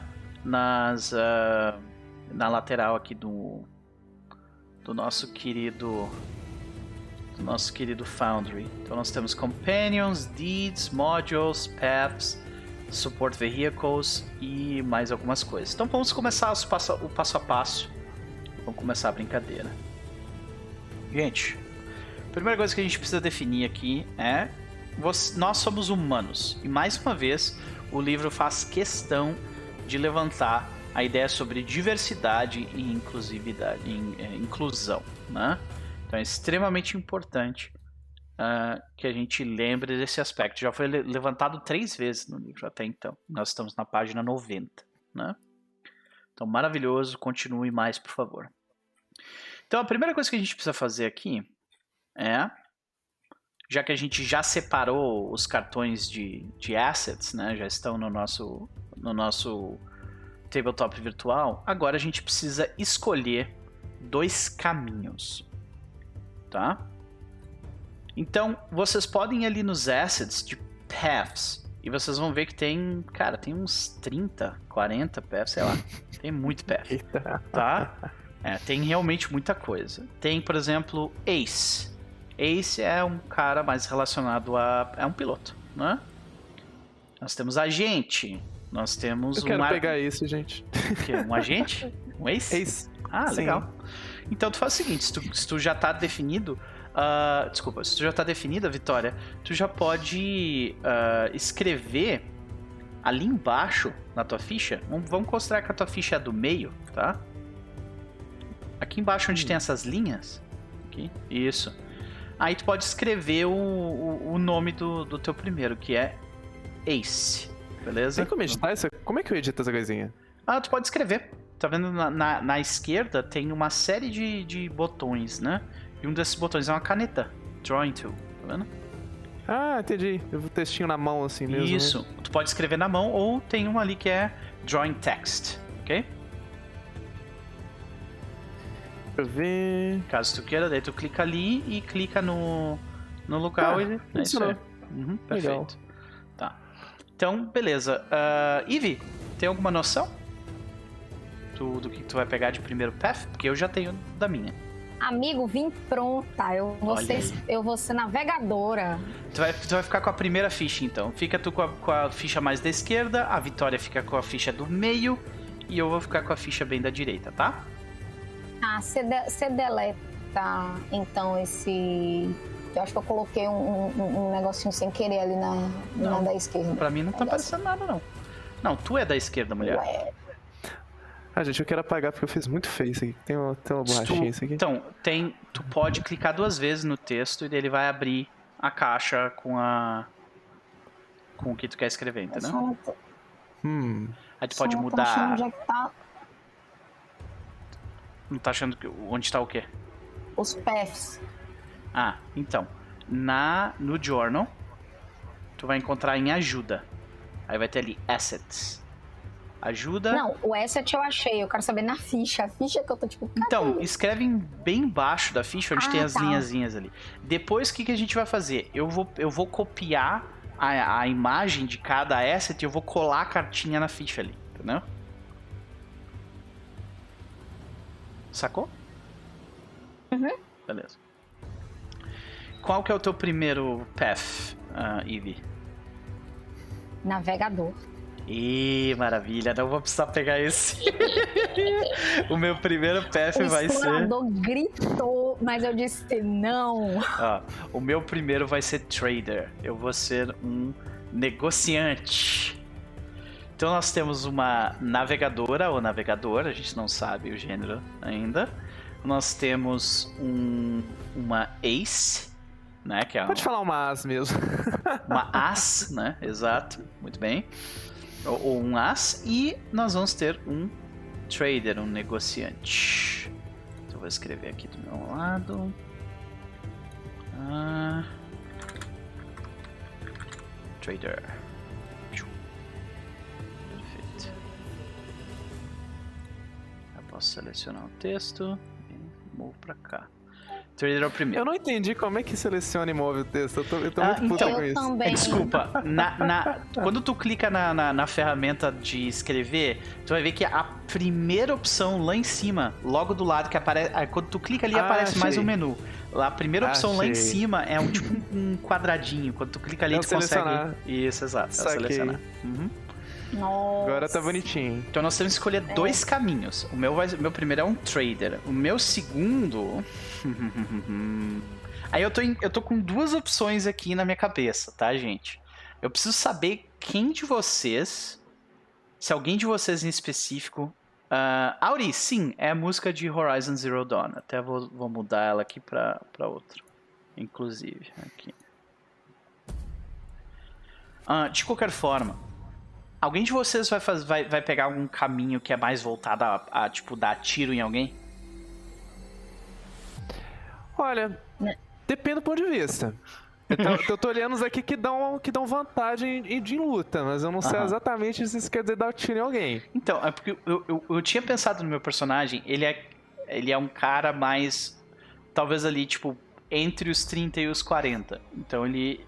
Ele começou. A vida dele, ele começou sendo outra coisa. Hoje ele é um negociador, mas antes ele era essa outra coisa, que ele tem um passado meio. Meio obscuro, assim. E aí eu tinha. Eu tô, tava- olhando esse, eu tô olhando esse veterano aqui, mas eu não sei se é o mesmo que você tá olhando. não, não, não é veterano, não. Ele vai pegar. Ele vai, eu acho que eu tava pensando em pegar ah, sniper pra ele. Hum. Ele fazia parte, sei lá, de alguma espécie. Ele fazia talvez parte da Legião, saca? Ele era um sniper pra Legião e ele abandonou isso pra ser um negociante. Eu estava pensando, essa é uma possibilidade. Porém, tem outras coisas aqui bastante interessantes, né? Sniper me, me interessa bastante, porque eu, eu nunca brinquei com esse arquétipo, saca? Eu tava muito afim de fazer. Então, pra galera que tá perguntando, ó, nós temos ah, o AS, né, que é relacionado à, à pilotagem. Nós temos o agente, né, que é, que é uma pessoa boa em infil- infiltração. Nós temos o arquivista, que é relacionado a, a buscar informação. Nós temos Armored, que é literalmente um, um This is the way. Tem até essa cara dele ali, né, do asset. Ah, tem, nós temos Augmented. Lembra que a gente estava falando sobre os paradigmas? Aqui é uma opção, você é melhorado de alguma forma. Tá? Ah, Banner Sworn, ah, que aqui é vo- você jurou lealdade a, a um, a um, a uma, um grupo específico, né? E isso te dá algumas ajudas na hora de, de tu decidir, de tu fazer juramentos. Você é um Blade Master, né? Então você é bom pra caramba com uma lâmina. Você é um caçador de recompensas, é uma opção. Você é um pugilista, é outra opção. Você é um comandante, né? Caso a gente fosse fazer uma nave tipo grandona, ia ser bem interessante. Comandante, você é, você quer ser um arauto? Pega courier, né? Tô Ah, muito em dúvida entre comandante e, Nossa, olha aí, e, e veterano. olha aí. Eu, tenho- É. eu já tenho um estereótipo bem na cabeça, assim, mas É. não sei qual representa melhor. Entendi. Ah, pode crer. Tu quer nos falar um pouco melhor sobre isso? Eu tô curioso. Ah, eu, quero bem fa- fazer assim, tipo, ou tu pilota primeiro? assim que, que já viu coisas, assim, Aham. tem muita experiência, já participou da Legião, mas saiu por motivos que eu não sei. Nossa, ó, também. veterano da Legião. Ok. Assim, que ela tinha, tinha um moniker da, da Rainha de Paus, assim, ela era Aham. cabulosa. Aham, Mas eu, eu, eu tô pensando as coisas por esse lado. saquei. tá, e a, e a tua dúvida é no asset se tu vai pegar veterano ou... Comandante. Ah, eu acho que, cara, eu acho que os dois, os dois não, eles não te impedem não te impedem, sabe, de ah, se tu não pegar veterano, tu não pode ser da Legião. Não, acho que é tranquilo. Eu se tu- sei. né? De tem uns negócios legais de Make a Connection. É, é. Tem, tem uns negócios legais. Veterano- Vamos ver, vamos ver. Veterano é bem bom. Eu, quando eu joguei Iron Sworn, eu fiz um personagem que era veterano e o combo do veterano é cabuloso quando tu entra em combate. Eu não sei se mudou muito, até vou ver aqui o veterano. Ah, vai ser veterano então. É. Ó, quando você, é, você está em uma luta, aumente o seu momento. Ou, ou seja, normalmente quando tu reseta o teu momento, quando tu vai resetar o teu momento quando tu queima ele, ou seja, ah, toda vez que tu substituiu o teu D6 pelo teu momento. Toda vez que tu fizer isso, ele reseta normalmente pra 2. Mas como tu é um veterano, tu, tu reseta ele direto pra 3 já. Entendeu? É um combo lindo, porque enche muito Uhum. fácil o momento, se Aham. você tiver sorte. E além disso, Fica. Ou ou seja, Fica- você queima momento, você, você queima momento substituindo o dado, você ganha mais um de momento depois disso, e a sua próxima rolagem ganha mais um. É tipo, é É absurdo. caramba. É muito bom. É bom pra caramba. Tá, eu sou isso, gente. Sou veterano. é isso? As veteranas. É. Ah, eu acho que a Eve vai pegar Devo, Devoto, né? Você tava pensando em pegar isso, né? Eu pensei, eu estou em dúvida real oficial Uhum. entre Tech, Ah. Devote e Seer. Eu tô seriamente inclinada a pegar Seer. É, eu vou te dizer que Seer, eu acho que é, é melhor de brincar do que esses outros dois, tá? Eu tô muito, muito tentada, porque eu quero fazer o navegador místico, sabe? O navegador, uhum. tipo, Faz eu olho todo pro sentido. espaço. E ele fala contigo, né? Uhum. É. Eu ouço o vazio. É, é basicamente essa a ideia. Aham. Toda vez que você fizer uma rolagem de Gather Information sobre um local, uma criatura, um evento, você adiciona. Você rola mais espírito, ao invés de fazer com. com nossa, isso é muito bom, porque tu pode adicionar até mais 5, caso esteja mais 5 de espírito. Nossa. Nossa. Eu quero fazer essa pegada, entendeu? E, e eu tenho justificativas pra fazer isso. Ó, caso você tenha um strong hit e um match, ah, você você tem uma experiência surpreendente, uma revelação surpreendente. Você experiencia uma, uma revelação surpreendente que te ajuda. Você ganha mais dois de momento. Nossa. Né? Nossa, nossa, maravilhoso. Porém, numa falha, você é é, você é empesteada por visões de, de uma ameaça horrível. Tô acostumada. Você tem que acostumada. fazer um teste de Endure Stress daí, caraca. Menos 3 de estresse ainda. Você olha pro abismo e ele olha pra você, né? Clássico. Quantas vezes eu fiz isso? Eu olhei pra isso e disse. Hum, acho que eu vou ser Seer mesmo. É, Se Seer é bom se opuser demais. dessa coisa meio mística. O que, não que você me acha, oponho. Vitor? Não me oponho, eu acho maravilhoso. Não Porque- me opõe nem um pouco. Eu acho que vai ser legal porque, pelo co- como eu imagino meu personagem, ele vai ser muito. Tipo, não, essas, isso é tudo bobagem e vai gerar, tipo, muito conflito e isso vai ser legal, saca? Minha vai estar no meio do caminho, assim. Ela não mexe com essas coisas, mas ela já viu coisas. Uhum. Vai ser essa vibe.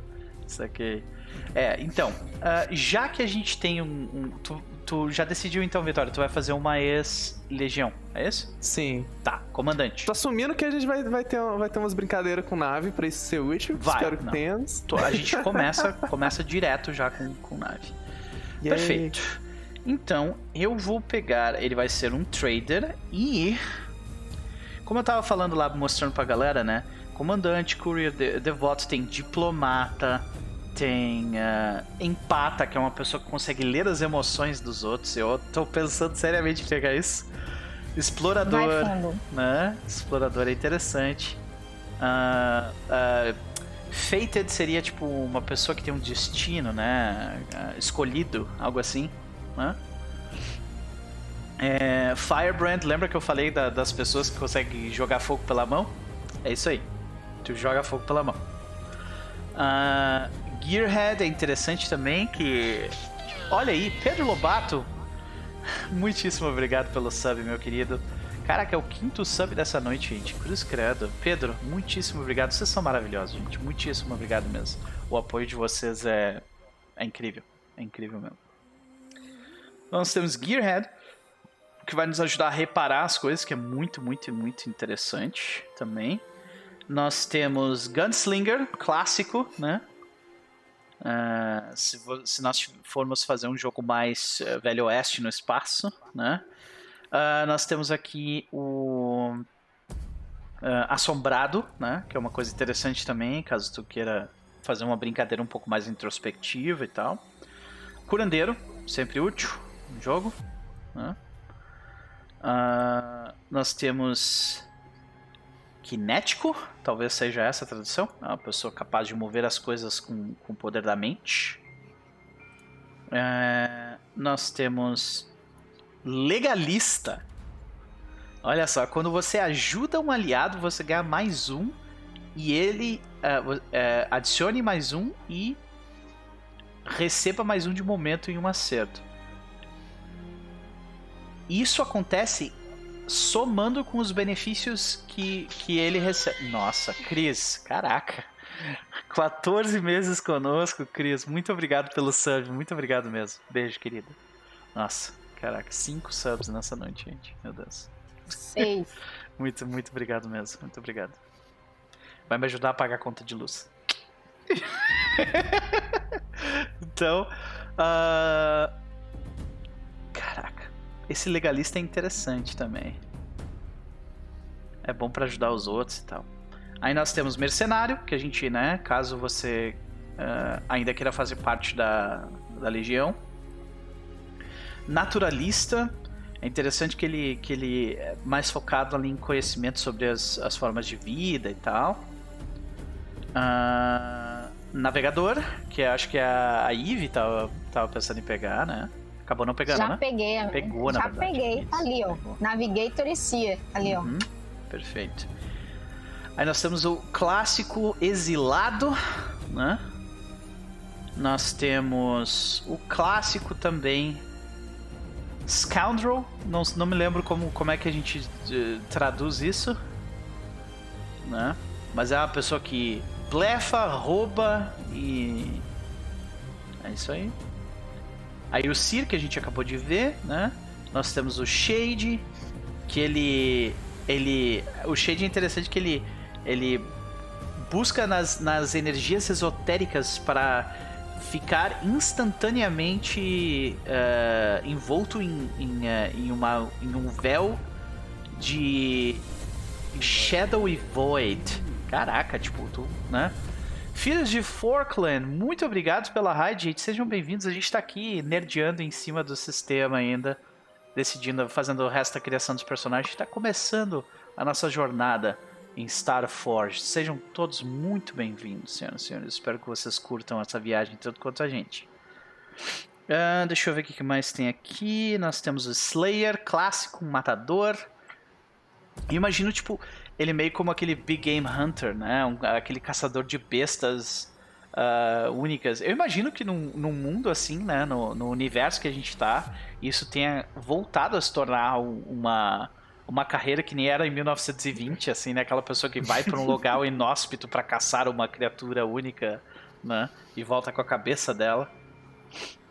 Uh, o Sniper, que é o que eu tava pensando em pegar, porque eu acho que é interessante o posicionamento narrativo dele e, e no combate também. Tech, interessante, mexe com, com hackear, né, eletrônicos e tal, sempre bom em um jogo sci-fi. Trader que eu acabei de pegar. Vestige. Hum.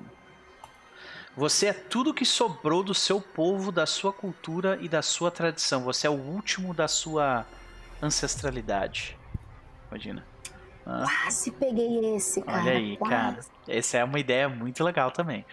Quando você você uh, está de face com a, de frente para a morte ou de frente para a desolação, memórias ou visões da sua herança te dão força para seguir adiante. Caralho, que ideia massa isso. É lindão. Hum. O veterano que a gente acabou de ver, o Voidborn, né? Você é. Você está bem uh, adequado à vida nos limites do. Você é uma pessoa que lida bem com, com não, não estar em gravidade, não ter gravidade, basicamente. E o último, clássico, a Eve deve lembrar de Aaron Sworn, Weapon Master. Excelente. Você é uma armoraria que caminha, com armas para todas as ocasiões. Saudades, Úrsula, É. saudades. É. Ok, interessante. É, gente, assim, é... Eve pegou dois caminhos que não ajudam ela em combate. A, a Vitória pegou dois que ajudam ela em combate. Então eu acho que É ali. bem mais específico. É. Mas o outro é mais geral. É, pois é. Mas assim, acho que meio que deu uma. né? Tá, tá balanceado. Então eu acho que eu vou pegar um que não é relacionado a combate e vou pegar um que é relacionado a combate. E eu vou pegar o Sniper. Talvez ele não seja da. da. coisa. Pera aí, deixa eu copiar, colar aqui. Eu abro aqui, eu vou botar aqui. Sniper. Ele é o nosso face que atira a distância. Gosto. Isso, isso aí. Que ele é cagão, entendeu? Tipo, ele fica lá, ele, ele atira no pé das pessoas e fala assim: não se mexe, agora eu vou conversar. ai, ai. Achei justo. É. Beleza. Então, estamos definidos com relação a, a essas, essas pequenas ideias. Vamos para o próximo passo, senhoras e senhores. Que a gente já escolheu os caminhos. Ah, agora nós precisamos criar ah, um background. Né? E nisso, a gente pode considerar aqui ah, alguns dos. ah, alguns dos, dos quests dos uh, Quest Starter que a gente leu anteriormente, né? O que eu imagino pro meu personagem é o seguinte: tem até algumas opções aqui que vocês podem rolar um D100 pra, pra decidir, né? Eu vou rolar porque, porque eu sou desse, eu quero testar o sistema. Então vamos ver o que, que o sistema vai me dar. Rolei um D100 aqui. Eu tirei um 20. Vamos ver o que, que isso vai me dar. Ah, você. Uh, maravilha, hein? Eu sou um sniper que é assombrado por ações do passado. que maravilha! Combinou pra Cara, caramba. eu- foi perfeito. Eu quero rolar. Agora eu vou precisar de ajuda, porque eu ainda não rolei sem macro nessa gracinha. É, é que nem no Roll20, barra R, espaço 1D no chat ali. tá ligado? Ok. Hum. Vamos lá. Negociações agressivas, né? Pode crer. 18. 18. É, tu pegou acho que o mesmo que eu. É, tu pegou o mesmo que eu. Se quiser rolar de novo, fica à vontade. Então vou. Quero. A, a gente tá aqui pra ver o caos, cara. no chat tu pode Vamos ver o caos. apertar pra cima e dar enter aqui. Pegamos 94. Hum, 94 é. A, a, your wanderlust carried you far away. Tipo, a sua vontade de explorar te carregou pra muito longe, saca? É o meu destino, gente. Nossa, Desculpa aí. aí. Perfeito. Deixa eu. Onde é que eu anoto isso, cara? É, onde é que tá a. O texto, a tabela? Que aí eu já. A tabela está na página 96 do livro. hum. Ok. Tá. Gente, só pra vocês entenderem, o livro tem 400, ou 244 páginas de preview. Tipo, preview. Tá? E eu tô com de coisa aberta aqui, meu Deus. É. É 90 e quanto que você falou? É 96. Vai rolar Hum. também, Vitória? Ou não? Ah, se vocês vocês estão nessa onda, eu vou também. Vamos lá. Deixa eu achar. É que acho que eu abri um arquivo que tem duas páginas por página e meio que isso tá meio é, o meu confuso. também tá nesse. Página 51 do leitor pra mim, eu tô nesse. Ah, saquei. aí. Ah, vamos lá, vamos lá. Aqui é barra R ou barra roll? Eu nunca lembro do Ba- os dois funcionam. Ah. Nossa, ó, a Find the Bear, querida, postou ali. Dora de Space Explorer. Vamos lá. Eu tentei fugir disso. You are cast of a former room, perfeito. Nossa, olha aí. 50, e- foi 56, né? Então. Ah, não, Não? foi 50. Você vê que era 59. Ah, eu vou ler 59, errado. desculpa, Não, 59. Tá certo. Tá certo, é isso aí. Você foi expulso da sua antiga casa. Cara, eu vou anotar isso aqui em cima no Characteristics, porque eu não achei nenhum outro lugar que faria mais sentido pra mim. Hum, Tá? Eu vou anotar Tá, isso aqui tô jogando mim. lá o meu também. Eu venho aqui e escrevo. É, um antigo sniper tornado ah, tornado negociante. Opa! Peraí que eu... Tu clicou no meu aqui, sei lá. O que aconteceu? Peraí. Eu não. Eu tô, tô tentando mover o meu. Aham, tudo bem. Um antigo sniper tornado negociante que com um passado que o ah, atormenta. Pronto. Eu venho aqui e faço assim.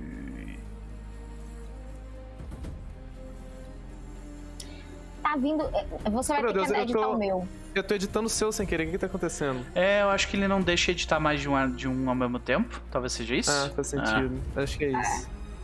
Eu vou anotar no TXT aqui, depois você. Uhum, tranquilo.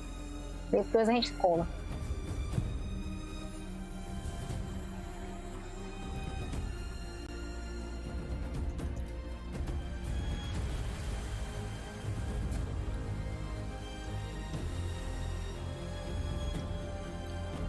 Beleza, gente? Tá. Depois eu, eu arrumo isso aqui. Mas, a princípio é isso. Vamos pro próximo parte. Ok. Uhum. Nós temos alguma história em, em conjunto? Tipo, nós... ah, nós... eh, talvez o, o meu personagem e o personagem da Vitória já se conheçam de, de antigas batalhas passado, passadas. Tipo, eu era um, um, um, um terceirizado que foi contratado pra fazer algumas coisas, talvez. Saca? Eu gosto, eu gosto da ideia de que, que, assim, por algum motivo eu ignorei alguma ordem, por algum dia eu fui expulsa por causa disso. Aham, Por É. isso cast out of forma wrong, com uma coisa assim. saquei. E talvez dá pra encaixar isso, uai. Se você fez uma coisa ruim, você se arrepende, e eu fiz alguma coisa em relação a isso. Que tipo, ah, de repente é. A gente foi ordenado. É o clássico coisa de Stormtrooper, né? A gente foi ordenado, Sim. sei lá, tocar fogo numa vila, sabe? Uhum. E. ah, e de repente a tua personagem, tipo, não, não vou fazer isso. E daí eles mandaram o meu personagem lá. E eu fiz a parada. Pam, pam, pam. Tá ligado? Perfeito. Pode crer. Pode crer. Caraca. Vocês me contrataram. É, tipo, a gente não. Mas o que. é, é, tu tem alguma espécie de, de, de reputação, né? Tipo, o que, que a gente sabe sobre ti? Eu tenho uma.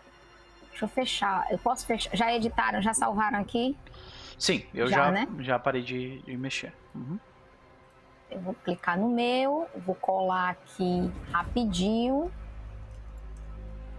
Isso ficou muito rápido. É, eu já tô naquela psicose do tipo, ai meu Deus. Como é que eu Como é que faço o texto ficar duas linhas? Você tá tentando editar. Ah, tá. tu, tem, que- tu tem que, tipo, meio que, que a- a- estender, né? A, a- Tu tem que meio que mexer no, na formatação, né? Tipo, esticar o texto pra ele ficar legível. É, mas eu eu esticar ele sai da caixinha. não, mas Tipo, tem, ele, não, ele não quebra. ah, tu sabe que tem um, tem um botãozinho que bem no, no, no canto direito tu consegue mexer nele? Isso aí, ó, Ah. viu? Nesse botãozinho tu consegue mexer no, no tamanho da parada. Mas eu não consigo fazer quebrar em duas linhas. Será que é só, só dar um enter lá dentro? Eu Nossa, acho que foi sim, tão- é, tão- tão é só dar um com enter raiva. lá dentro. É só dar um enter lá dentro. Uhum. Isso. Só que daí tu tem que, tipo, mexer no, na formatação de novo, né? Ah, eu Sim, acho que eu tô, eu tô tentando editar o meu ao mesmo tempo e eu mexi com o teu, foi mal. Eu fechei aqui. Por isso que eu parei. Eu simplesmente tô- tô- vou deixar vocês terminarem. Foi mal, foi mal. Mas eu pensei numa coisa seguinte: os navegadores, tipo, existirem vários tipos de navegadores, mas eu. Os bons, os excelentes, são uma mistura de culto religioso, disciplina mental e tecnologia. Saquei. Saquei. Saquei.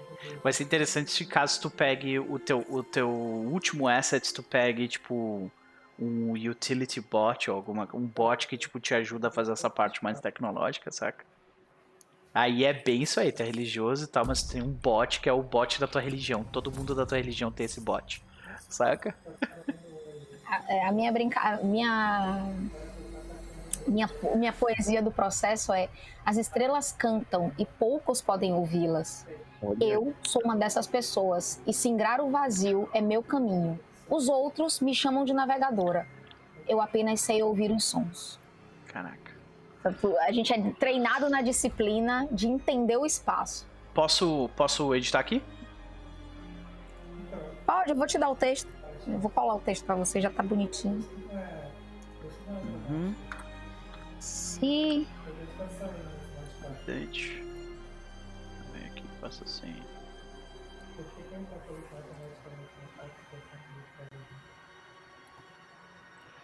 Você abriu a janela? Aí Ah, é só. Pronto, eu. Onde é que tu, tu mandou isso pra mim? Aqui. Vou tô- te mandar no Telegram. Ah, agora que eu vi aqui no. Telegram, pode crer. Kanatasha tô jogando. Kanandeski. Que lindo! Ah. Tá, eu vou editar aqui pra ti, beleza? Uhum. Tá. Vá fundo. Aham. É, isso vai ficar bem grande, vamos ver. Tem problema não, muda a fonte, tá 48, bota 18 e dá do- duas, duas quebras. Era o que eu tava tentando fazer. É, mas aí vai ficar, tipo, muito pequeno, né? Pode botar 22, mas eu acho que é muito.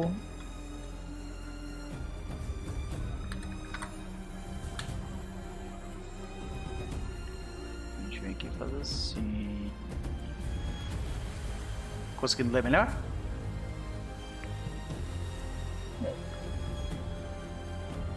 Ou, Ah, é, então- é isso, eu ia mudar a fonte, que eu botei uma fonte muito.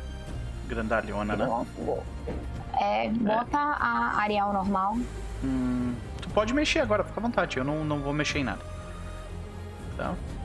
Se quiser mudar a formatação, fica à vontade também. É, de qualquer forma, a gente escolheu os dois vows. A gente já definiu mais ou menos o nosso background.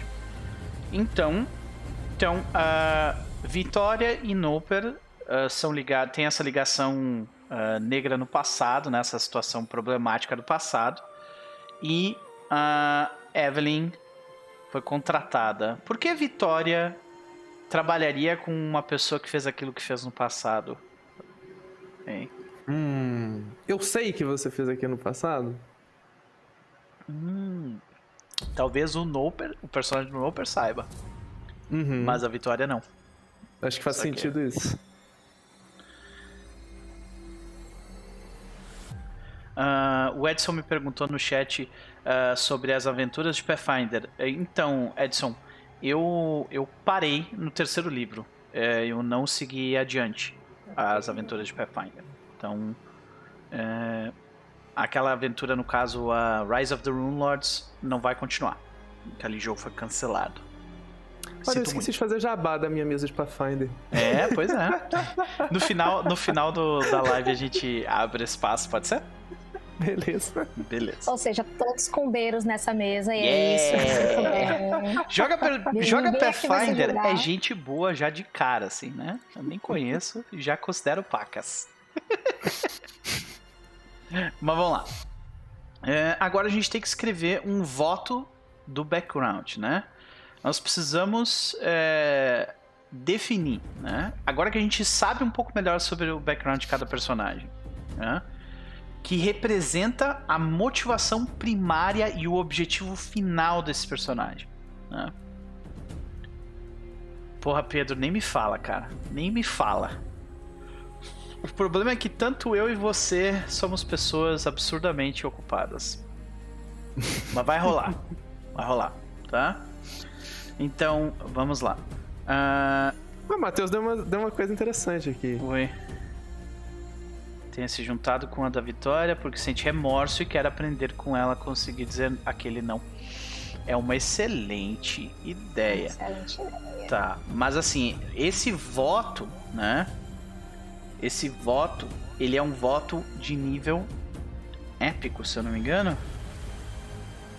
Deixa eu ver aqui. Aham. Nossa, mas aprender a dizer não é uma coisa tão difícil na vida real. Eu acho que seria um voto épico mesmo. aham, uhum. Eu tava pensando em pegar aquele da guerra, cara. Deixa eu ver aqui. Aham, aham, peraí. Eu estava pensando em pegar o do cataclismo, porque, né, Né? eu sou uma pessoa legal. Ah. O destacamento da Legião. hum, é, não. Melhor não. Eu quero, tipo, meio que lá, deixar de lado o meu passado, saca? Então acho que talvez não seja uma ideia tão boa pegar isso. Ah, eu tava pensando. É, aí a gente volta pros, pras verdades e o que anda acontecendo, né? Eu acho que. Hum. Eu acho que tem que ter alguma coisa a ver com, com a Legião, saca? Sim. Mas não precisa, tipo, ser exatamente aquilo ali que, que, que tá na parada. Então, o meu background Val provavelmente vai ser algo tipo. É. A, prim- a motivação primordial dele é que ele quer. é, ele quer desenvolver rotas de comércio, porque ele considera que a partir do momento onde as pessoas tenham acesso a recursos e, e rotas de comércio, as vidas de todo mundo vai melhorar.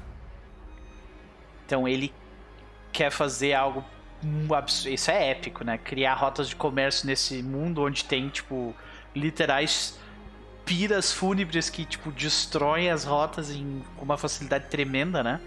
É, é algo absurdamente difícil de fazer. Então acho que é isso. Ele quer através através do, do trabalho dele como negociante, ele quer trazer prosperidade pro assentamento dele. Hum, interessante. Vamos botar. Ah, desculpa, tu tava editando alguma coisa, Ivy? Não, é, é, é aqui que a gente pega o Quest Starter ou a gente. Ou, Pode pegar, um tu pode pegar o Quest Starter ou tu cria um. Eu tô criando um. Ah, eu, eu, assim, se vocês não se opuserem, eu gostei muito desse do. Eu, eu, tô, eu tô em dúvida. Eu queria testar uma coisa diferente Uhum. ou uma coisa épica. Testar uma coisa diferente é o do legalista, que é um famoso caçador de recompensas, precisa da sua ajuda para rastrear sua presa. Afinal de Saquei. contas, eu sou um Macia. navegador. Exato, então, pô, É. muito, muito boa ideia. Uhum. E é uma coisa que é bem diferente das coisas que eu faço. Uhum. Ou desgraceira, digo, cataclismo. Cataclisma, vamos dar uma olhada. Uma ameaça que desencadeou a ameaça que desencadeou o cataclisma surge novamente aqui na forja. Como isso se manifesta, como isso mudou os, ou se adaptou desde, desde que aconteceu e o que você vai fazer para impedir isso. Eu tô mais tentada no Bounty Hunter, só que eu quero saber, vocês se importam de ter um, um- um fio desses, assim, tipo... Não, É, nem um gente. pouco. Não, nem, não me importo nem um pouquinho. Vitória? Eu tô pensando. Pensa o que, é que você quer, desgraceira global ou desgraceira mini? As duas é, exato, porque é justamente, né? Tipo, uma Eu coisa quero- é o universo que a gente. hab- A galáxia que a gente habita tá em perigo. Essa é uma das Sim. opções. E a outra é. Tem um caçador de recompensa que precisa da minha ajuda, saca? Então é bem diferente. Tem essa esfera amiga e essa esfera macro. Ah. É. Eu fico imaginando, assim, que pelo background ela vai querer, assim, sacanear a Legião também. Mas não de um jeito tão, assim, tão, digamos assim, otimista que nem o seu. Uhum. Eu, eu gosto da, da ideia de que ela vai tentar, tipo, contatar uns amiguinhos, tentar causar uma guerra civil, fazer Eu- umas coisas assim. Eu não sei vocês, mas eu imagino. Eu imagino que a. Que a guilda dos caçadores e a legião não se dão muito bem. Sim. Saca? Que é tipo, eles meio que. Eles. Porque a Legião eles meio que tem que. Eles têm que engolir o sapo e. e- porque lembra, os caçadores eles Sim. têm eles são respeitados e eles, ninguém mexe com eles onde quer que eles vão. E acho que a Legião isso meio que fere o orgulho deles, saca? Acho que faz sentido. Ah. É, é por isso que eu tenho que perguntar, porque se eu pegar o do, do legalista, vai interferir na vida de vocês também. E Eu esse é acho- um jogo que a gente é co-op, então. Uhum. Eu, eu E aí? gosto Ga- Desastre muito. Galáctico Eu acho galáctico. Hunter? Eu te dizer que eu prefiro o Desastre Galáctico também. Vamos assim pro negócio. Plá! Né? Gigante. Vocês preferem, então, que a minha Seer consiga ver que a ameaça que destruiu todo mundo Está voltando. está Porque voltando? Isso, isso vai fazer. Porque isso relaciona com, com o meu voto diretamente. Porque o meu voto é trazer prosperidade pro meu assentamento. E, e vai ser impossível se esse cataclisma realmente vier pra cá, saca? E eu, eu acho que eu vou aproveitar desse cataclismo pra instaurar o caos dentro da Legião. Vai ser, vai ser maravilhoso. Vou pôr medo na galera, fazer um desconfiar do outro, vai ser maravilhoso. Pode crer. Pra começar uma. começar uma. uma, uma, uma guerra fria de, de tipo contra inteligência, essas paradas assim. Sim. Pode crer. Bom, eu vou escrever aqui meu voto, tá? Tem alguém editando áudio? Eh, Editando Não. texto? Não? Tá. Não.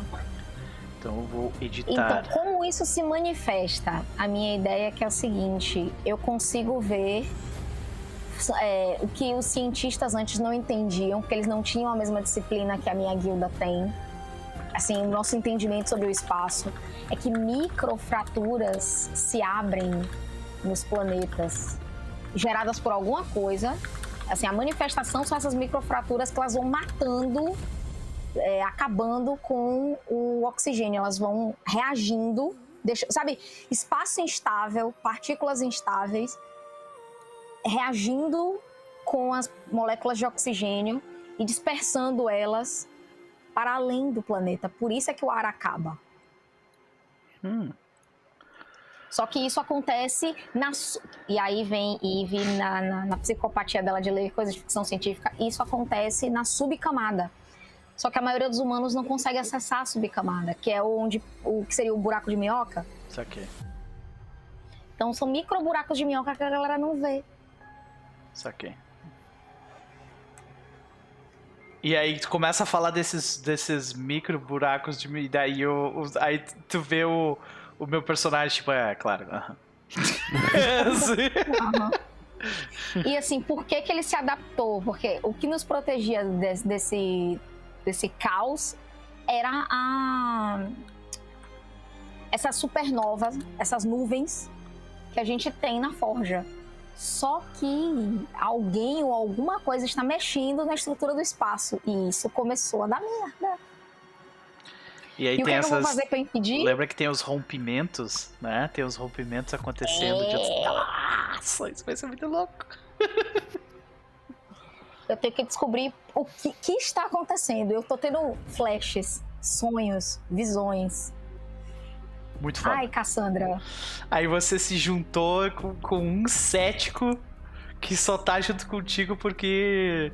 Porque, tipo, ele quer ter certeza que, que esse, que essa parada de cataclismo não veio pra cá mesmo, saca? tipo, ele não. Ele acha que tu tá viajando, mas ele quer ter certeza, sabe? E eu acho que eu isso tenho começou certeza. depois. Não, Eu e pior, eu tenho acho que ela certeza. é, começou depois que ela já tava trabalhando pra vocês. Do tipo, ela era um, um navegador da, da guilda dela, uma coisa séria, não sei o quê. Só que ela tá, tipo, ficando estranha. E estranho com um navegador, entendeu? Os navegadores já são estranhos. Saquei. Bom, anotaram os seus votos aí, pessoal? Pode anotar o teu agora aí, Eu parei de editar o meu. o meu. meu texto. Ah, eu vou escrever isso bonitinho. Acho que eu não vou conseguir colar isso agora, não. Tudo bem, não tem problema. Não tem problema Eu não. vou olhar a live de novo, só pra Uhum. escrever o voto bonitinho. Então, agora a gente segue adiante para a próxima parte, que é. Ah, vamos falar um pouco mais sobre a nossa nave. Primeiro de tudo, nós estamos os três nessa juntos, né? Então, essa nave, tem alguém que é dono dela? O Asa é dono? A Asa é dono dela? Ou Tem É alguma uma- dúvida que Vi seria dona? É 33% pra cada um? Como é que é? Eu sou Hum. assalariada. Assalariada, caraca. Vai deixar a personagem da Vitória te pagar. Hum. Eu, dessa vez eu não lidero nem divido nada. Eu sou assalariada nessa zorra, entendeu? É excepcional. Cara, então, eu, eu acho que, ok, faz sentido o personagem, a personagem da Eve ser uma assalariada. Mas eu sou- o meu personagem é assalariado também? Tipo, eu sou contratado teu ou a gente meio que tem um negócio? Um esquema? Sim, eu sou uma pilota. Assim, então eu acho que faz sentido que eu trabalhe com isso ainda. Assim, ne- mesmo que é uma coisa mais civil. Sim. Perfeito. Tá, a, a minha dúvida é, Vitória, você faz questão de ser dona da nave? Hum, não, eu Não. piloto. Eu ponho a mão na, mão na roda, mas. Tá. Você quer ser assalariada também? Uai, se paga bem. Então, o dono da nave sou eu, é isso? Ele contratando. Eu imagino ele contratando. ok. A nave é minha. Ele vai ficar falando isso várias vezes na cara de você. A nave é minha! Toma cuidado com o que tu tá fazendo com ela! Né? Maravilhoso. Ai, ai. Ok, a nave então é do meu personagem. Perfeito. Então a gente tem a gente tem esse asset, né, que é o Command Vehicle Starship. É, ele funciona ah, como ele, ó, então eu vou, eu vou ler aqui o texto direitinho. Ele está armado e ele tem um múltiplo propósito e ele está completamente, ele é completamente capaz de fazer viagens interestelares, fazer eh, voo atmosférico, ou seja, ele consegue pousar dentro de um planeta sem grande problema. Pode transportar confortavelmente diversas pessoas, tem espaço para cargo, né? E pode carregar e lançar veículos de suporte. E aí tem outras questões sobre quando você avançar, pode, pode adicionar módulos específicos também. Então, gente, é uma nave, não é qualquer bosta. Né? Ela é uma nave de, ah, de considerável capacidade. Agora, nós precisamos dar uma história para ela. E como a gente estava rolando os backgrounds, eu acho que seria interessante a gente rolar isso aqui também. O que, que vocês acham? Hum, faz sentido. Uhum. Ok. Então, quem de vocês quer, quer rolar aqui nessa, nesse D100? Ué, a, a nave não era sua? Então vamos fazer o seguinte, já que a nave é minha, eu que decido, cada um rola um D10 e a gente vai, vai decidir a soma dos dois. Vai lá. Quem vai ser a dezena e quem vai ser a uni- a unidade? Ah, Olha, eu recomendo vice a dezena, porque eu não sei se te avisaram, mas eu sou. um- nesse canal eu sou o ser mais azarado que você vai conhecer. Perfeito. Ok, eu sou a dezena, eu sou a dezena. Vamos lá. Ok, vai lá. Opa, deu, deu, deu errado aqui. Deixa eu escrever melhor. É, Uhum. um D10. Eu achei legal que ele te, ele te avisa quando você escreve errado. Que Ah, maravilhoso, Foundry. Uhum. Opa, temos um 50, 5, 52. Dois. Bingo! Nossa, olha só, cara. A nave, ela foi, eh, foi dada por uma organização ou comunidade. Cara, a nossa, a minha comunidade me deu essa nave, velho. Eu tenho uma responsabilidade para com a minha comunidade. Vocês não estão sabendo. Vocês não podem ficar dando barrel roll no espaço sem troco de nada, entendeu? Podemos sim. Eu só tenho. Essa nave tem que ter nome, gente. Porque se, Caraca, se ela é uma nave bom. comunitária, ela tem que ter um nome. Tá. Uma nave comunitária. Deixa eu. Eu preciso anotar essas informações sobre ela. Eu vou criar um, um handout só pra ela, tá? Criar um handout aqui. Nave. E. Vamos lá. Primeiro de tudo. Dono. Dono da nave. Noper. Ah, Eve e Vitória são assalariados. E aí, agora a gente. Nave foi ah, dada pela comunidade do Noper. A gente vai decidir, vai falar mais sobre essa comunidade e eh, coisa assim mais pra frente. Mas a princípio é isso. Nome. Nome de nave. Será que tem aqui? Deixa eu ver. A nome de nave comunitária dá pra pensar uma coisa interessante, gente. Ah. Ó, Envision Your Starship. Tem um desenho aqui pra gente, pra gente ver como é que é, né? Ah, vamos fazer de novo então? Vitória rola o Bora. decimal. Eve rola o, o outro. Olha aí. Temos um 86. seis. 86, senhoras e senhores. Olha só. Símbolos estranhos estão, tipo, scroll, scrawled. Seriam, tipo, entalhados, né? Entalhados, é. no deck e na, na bulkhead, tipo na, na parte frontal. Não é? Uhum, Tem, sim. tem um nome específico, tem uma palavra específica pra isso. Na polpa ou na proa? Eu sempre fico na dúvida se é. Não, é polpa é atrás, proa é na frente. Proa? memória. Se alguém no chat é lembrar, bulkhead, né? Ah, e também nos corredores centrais. Então ela é toda cheia de símbolos cravejados. Cara, bonito, né? Bonito. É exatamente por isso que eu me ofereci pro trabalho. Olha aí. Olha aí. Nave tatuada. Exatamente, caraca. Tipo um memorial dos seus vários donos. Exato. Porque é uma nave que foi construída pela comunidade, entendeu? Então, tipo, deve ter, sei lá, tipo, as árvores, a, a árvore genealógica de todo mundo, saca? Ah, Que, que, que data até das pessoas que vieram do, da nave de Êxodo. Deve ter um pedaço dessa nave, inclusive, que, é, que tem o metal da nave de Êxodo. Que é o metal que a gente usa pra fazer os juramentos. Olha só. Ou a gente pode é. ter isso na. A gente pode ter isso na ponte, Exato. lugar onde a gente jura o ferro. Gostei. Logo do lado do, da alavanca que a gente faz para, tipo, seguir em viagem, né? Do caralho. Então, aqui, ó, tem um oráculo que a gente pode rolar para decidir o nome da nave. Já que a gente tá nessa de rolar, vamos rolar, né? Cadê o oráculo? Cadê o oráculo? Ah, está- página 167, que nesse leitor que eu estou usando aqui é na página 86, para mim e pra ti, Vitória. Beleza. Deixa eu ver. Tá? Vamos fazer de novo aquele decimal e, e unidade? Yay. Eu eu pensei o nome, mas ah, não sei. Se, se Ô, Vitória, quiserem. fala aí, fala aí, vamos lá. Se você já tem o nome, vamos. Hã? O que vocês acham de Lutero? Porra. Lutero. Nossa. Que eu pensei, é Religioso. é uma nave comunitária, assim, que você pegou da sua comunidade. Ele tem um tanto de coisa Lutero. escrita nela, assim, me lembrou do Lutero prendendo as coisas na, pare- na porta da igreja por algum motivo.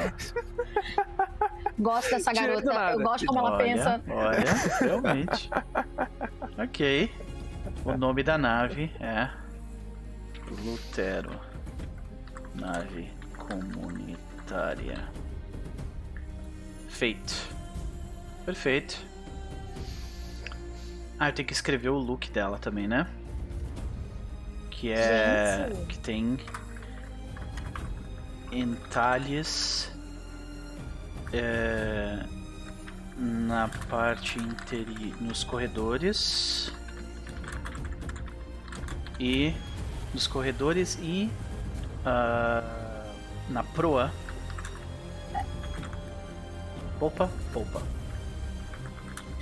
Na polpa da nave. Com as árvores genealógicas da comunidade datando das famílias do Êxodo. Deixa eu mudar a música que já tá um tempão nessa, apesar dela ser maravilhosa. Vamos Não tem música ruim nesse jogo. né? Deixa eu mudar aqui pra essa daqui. Vamos, vamos pra um Alien, Alien Isolation um pouquinho, ficar um pouco mais tenso. Ok. Ah, tem mais algum detalhe que vocês imaginam pra, pra nave? Ah, vou voltar aqui, peraí. Hum. Tipo, em termos de estrutura dela. Deixa eu mexer aqui. Eu acho que ela pode ter um. Como ela é antiga, ela pode ter um. Ai meu Deus, faltou a palavra. Uma estufa. Estufa. Ela cultiva, ela cultiva o próprio oxigênio. Ah. Porra, Tipo, mas aí, nossa- aí eu acho que isso aí é uma parada que necessitaria um asset, talvez? Porque, tipo, isso faz parte de, tipo, aí a gente talvez não precisasse pegar tanto recurso, saca? Não, mas, é, mas assim, a ideia é a gente é, ter oxigênio, mas não tem comida. Eu estava pensando que a estufa. É, na, na, na, real, é porque eu estou querendo dar o golpe e me inspirar no uma, uma longa viagem a um pequeno planeta hostil Vambora. em que eles obtêm oxigênio cultivando algas. Vambora. Uhum. Vambora. Sei, sei como é isso é que é. Mas isso é uma coisa Lost Tech, assim, é uma coisa é. que. É, por exemplo, só essa nave tem, assim, o povo não consegue reproduzir, assim, Pode coisa crer, assim. né? Caraca, eu vou me sentir tão mal se a gente destruir essa nave, cara. Meu tá. pai, você veio jogar Iron Sword. Você não pode se sentir mal pelas misérias é, que vão aqui. acontecer. Caraca, você só tem que aceitar. velho. Como é que é? A nave tem um jardim. A nave tem um jardim.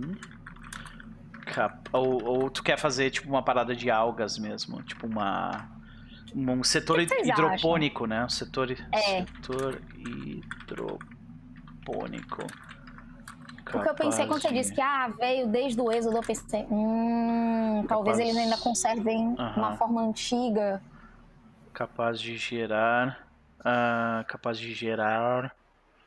Uh, ah, respirável, oxigênio, só isso. Não dá pra, não dá pra gente é, cultivar comida. Pronto. Aí deve ser uma, uma parte, tipo, super bonita, né? Eu fico imaginando o local que fica refletindo a água nas pessoas quando elas passam naquele corredor em volta dos peixes e tal, e as algas. Foda. Nossa, cara. Vai doer quando a sua nave. quando a sua nave tiver problema, meu Deus. Beleza. Uh, próximo passo, senhoras e senhores. Nós precisamos. A gente já escolheu dois assets para os nossos personagens. Mas os nossos personagens são compostos de três assets. Então, hum. Então, esse terceiro asset nós podemos escolher. Vocês podem escolher pegar mais um caminho, vocês podem escolher pegar um companion, vocês podem escolher pegar um veículo de suporte, ou vocês podem escolher pegar um módulo que vai melhorar a nave. Neste caso, eu vou dar uma olhada aqui rápida nos assets. Não vou escolher de caminho, que dois já é o suficiente para mim. Deixa eu dar uma olhada nos companions aqui. Eu tava olhando shields por causa da nave. Ah, sim, já tá querendo proteger ela, né? Tem Mr. Ray pra brincar de Macross. Vamos ver o que, que tem. Uhum. Wolverine Ponte, Sidekick, Symbiote, meu Deus. Cara, se a gente não comprar Mad Bay, não tem Mad Bay. E o Snap Fighter. Né, nenhum de nós é capaz de, de curar né, por si só, né? Tipo, a gente pode fazer rolagem para tentar curar, mas a gente não adiciona grandes coisas a ela, né? Teoricamente. Carries a single pilot. Ah, ok. Não, Snub Fighter não. Aqui interno Service pod.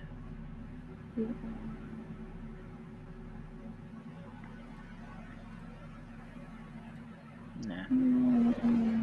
Rover. Hum, não. Rover Bike? Interessante, mas não. Exosuit? Muito interessante. Onde tem isso? Onde, onde tem o Exosuit? Tá em Support Vehicles. Ah. Ah, your lumbering rig. Aham. Uh -huh. Ah, gente, eu tenho, eu tenho que pegar Exosuit. Eu não, não posso não pegar Exosuit. Tudo bem, fica à vontade. Você tem o Exosuit. não posso okay. não pegar. É muito maravilhoso. Faz sentido com a carta que tu colocou lá no Telegram mesmo, cara. Total. Muito bom. Perfeito. Eu acho que eu Marcar. vou pegar, então. Eu vou pegar um. Que, que, que, vamos ver o que a Mad Bay nos dá, tá? When you use your medbay to heal yourself or another patient, you may re-roll your action die if its value is less than your vehicle's integrity. Cara, isso é muito bom. Ai, ai, ai, gente. Eu disse, eu, tá, eu tava olhando essas coisas porque, né, tá, tá... Ai... Eu quero muito simbionte, gente. Eu quero muito. Simbionte é muito bom também, meu Deus. Eu quero muito. Tu pode ter um Glow Cat. Tem noção? Eu não sou boa de ter sidekick, cara. Eu não sou boa de ter bichinho. Eles não sobrevivem, né? Não.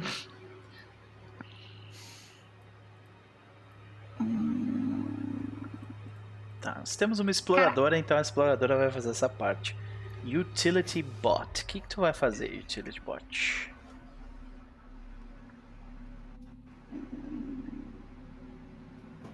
Ok. Ah, é o BB-8, basicamente. O R2-D2. Faz uns bregalhés. Basicamente é R2D2. ah, pois é. Ok. É, não tô afim de ter um. é, Gente, eu amo vocês, mas eu vou pegar o, o simbionte. Desculpa. Fica à vontade, fica à vontade, tranquilo. Então, Eu juro que eu pensei na nave, mas aí o simbionte disse: vem. então é o seguinte. E eu já tenho o nome pro simbionte. Ai, ai, ai. Ele chama Sussurro. Sussu, caraca, que ideia massa. Não é minha. Eu tô reaproveitando e vai ser muito engraçado quando eu explicar qual é de mesmo. Tá. E aí, gente? Virar robô gigante é uma opção? Eu acho que não. O Exosuit ele te, ele te ajuda, mas. Mas não é um robô gigante, né? Então. Ainda vai, ainda vai ter um suplemento com isso. Vai. Se não tiver, eu faço que exista. Your advanced sensor. É uma boa ideia. That helps you spot danger. Né. Eu queria alguma Esse coisa que me ajudasse. Tá tão bonito. O quê? Esse código de cores tá tão bonito. O código, a, a diagramação do livro tá um negócio. Tá. Ah, Fantástico mesmo. Por que é tão difícil escolher, gente? Normalmente eu não tenho tanta dificuldade assim. Porque Ah. todos são bons. Uhum. Gente, eu vou ter um utility bot. A gente precisa de alguém pra nos ajudar a fazer coisas mais técnicas, então eu vou ter um utility bot. Faz sentido. Vocês já pararam de editar ah, os textos de vocês? Eu não estou editando no presente momento. É, eu também não. Eu tô anotando no TXT. Tá. Então eu vou editar aqui rapidinho. Porque eu tenho utility bot. Então a gente vai ter alguém de nós, ou eu provavelmente, vou fazer aqueles. Os barulhinhos do bicho. utility bot. Pronto. Você vai ter aquela flechinha que você assovia e fica lá. É, tipo isso. Pô, seria bom, né? Mas isso aí seria um bot de combate. Ah, é meu utility. Ele veio me ajudar a arrumar a nave, manter ela intacta, já que a Vitória vai destruir ele. Por que, que você bota a culpa na Vi? A pessoa que vai levar vocês Eu posso botar, eu posso botar da, da, da, da navegadora também que nos trouxe aqui. Tá? Eu tô dizendo, É, é. ela vai fazer a gente sobreviver. Aham. Então tá, gente, agora a gente precisa definir os stats, né, dos nossos personagens.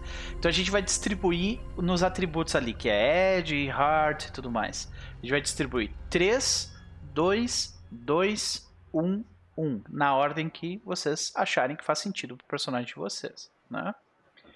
Então, lembrando, Edge é velocidade, agilidade, habilidade em combate à distância. Heart, coragem, força de vontade, empatia, sociabilidade e lealdade. Iron é força física, resistência, agressividade e habilidade em combate corpo a corpo. Shadow é ser sorrateiro, ser mentiroso e esperto. E Wits é, é habilidade, conhecimento e observação. Tá? Hum, Então, como eu fiz um sniper, eu preciso ter Edge alto. Mas ele também é um trader. Então vamos lá. Primeiro, eu vou ser a face do grupo. Então eu vou botar 3 em Heart. Aí eu recomendo vocês irem nas fichas mesmo. Né? Não no. Não. Vocês podem anotar aqui também, mas peguem as fichas de vocês. Vou botar aqui. O meu Heart vai ficar em 3. O meu Uh, Edge, porque eu sou um sniper, 2. Meu Shadow, porque eu sou um sniper, 2. Agora, eu não sou muito esperto e também não sou muito bom em combate corpo a corpo. E é isso. Esses são os meus valores, senhoras e senhores. Então ficou, eu fiquei com 2 de Edge, 3 de Heart, 1 um de Iron, 2 de Shadow e 1 um de Wits. Como é que pra vocês. Mim faz sentido ter 3 no Edge, mas eu distribuir os outros tá difícil. Mas ah. eu vou dar um jeito. Tá, beleza. E tu, Eve, como é que tá a tua situação? Peraí, são é, 3. 2, 2, 1, 1. Tá, então vai ser 3. Uai. Close. Deixa eu editar. Vai Olha ser só. 3 aqui, de. Veio causar em Otelo. Hum. Aqui não. Aqui tem Edge, Heart, Iron, Shadow. Ué, não tem Spirit. Não, Spirit é, é um. É uma. É um. Todo mundo tem Spirit. Spirit não é um atributo. Spirit é, é um recurso é que tu gasta. Entendeu?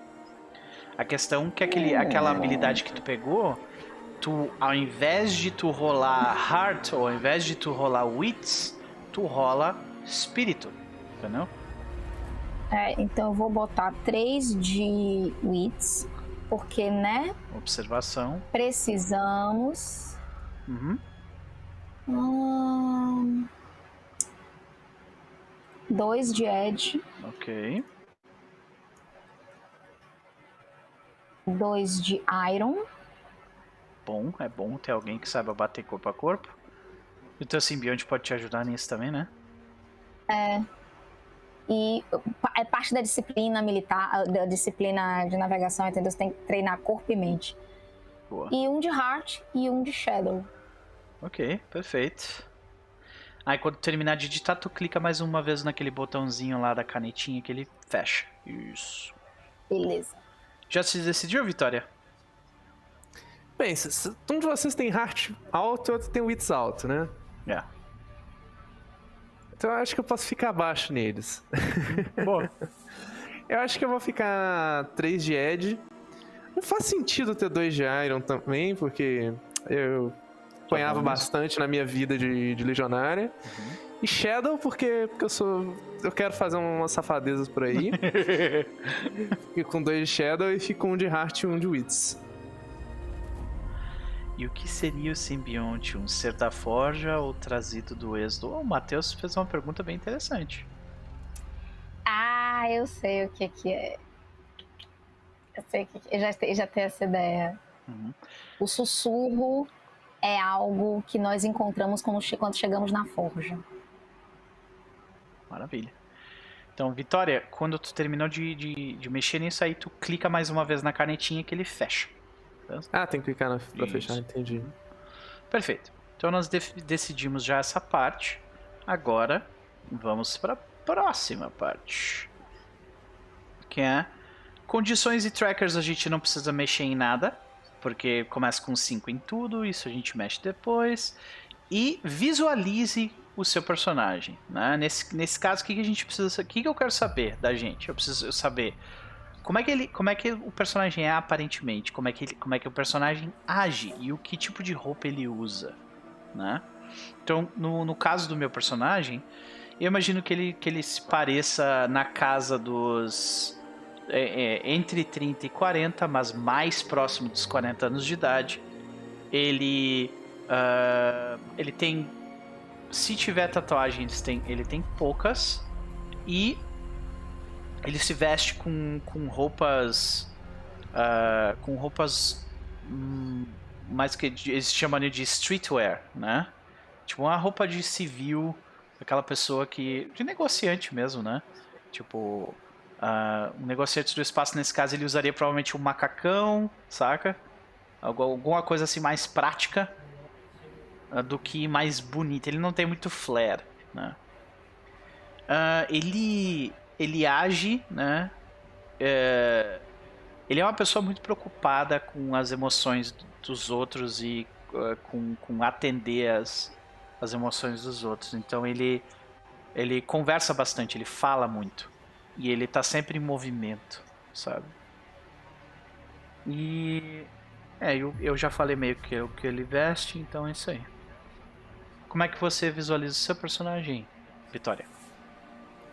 Ah, eu visualizo assim que ela já, já, tá, já tem uma idade boa já.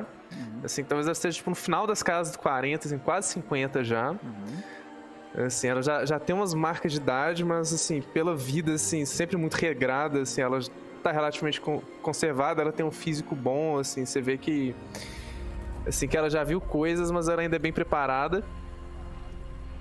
Assim, o que que ela vestiria? Ela vestiria umas, umas jaqueta de couro de piloto, assim, bem bem batida também, mas ainda boa, assim, de boa qualidade, assim, que resiste.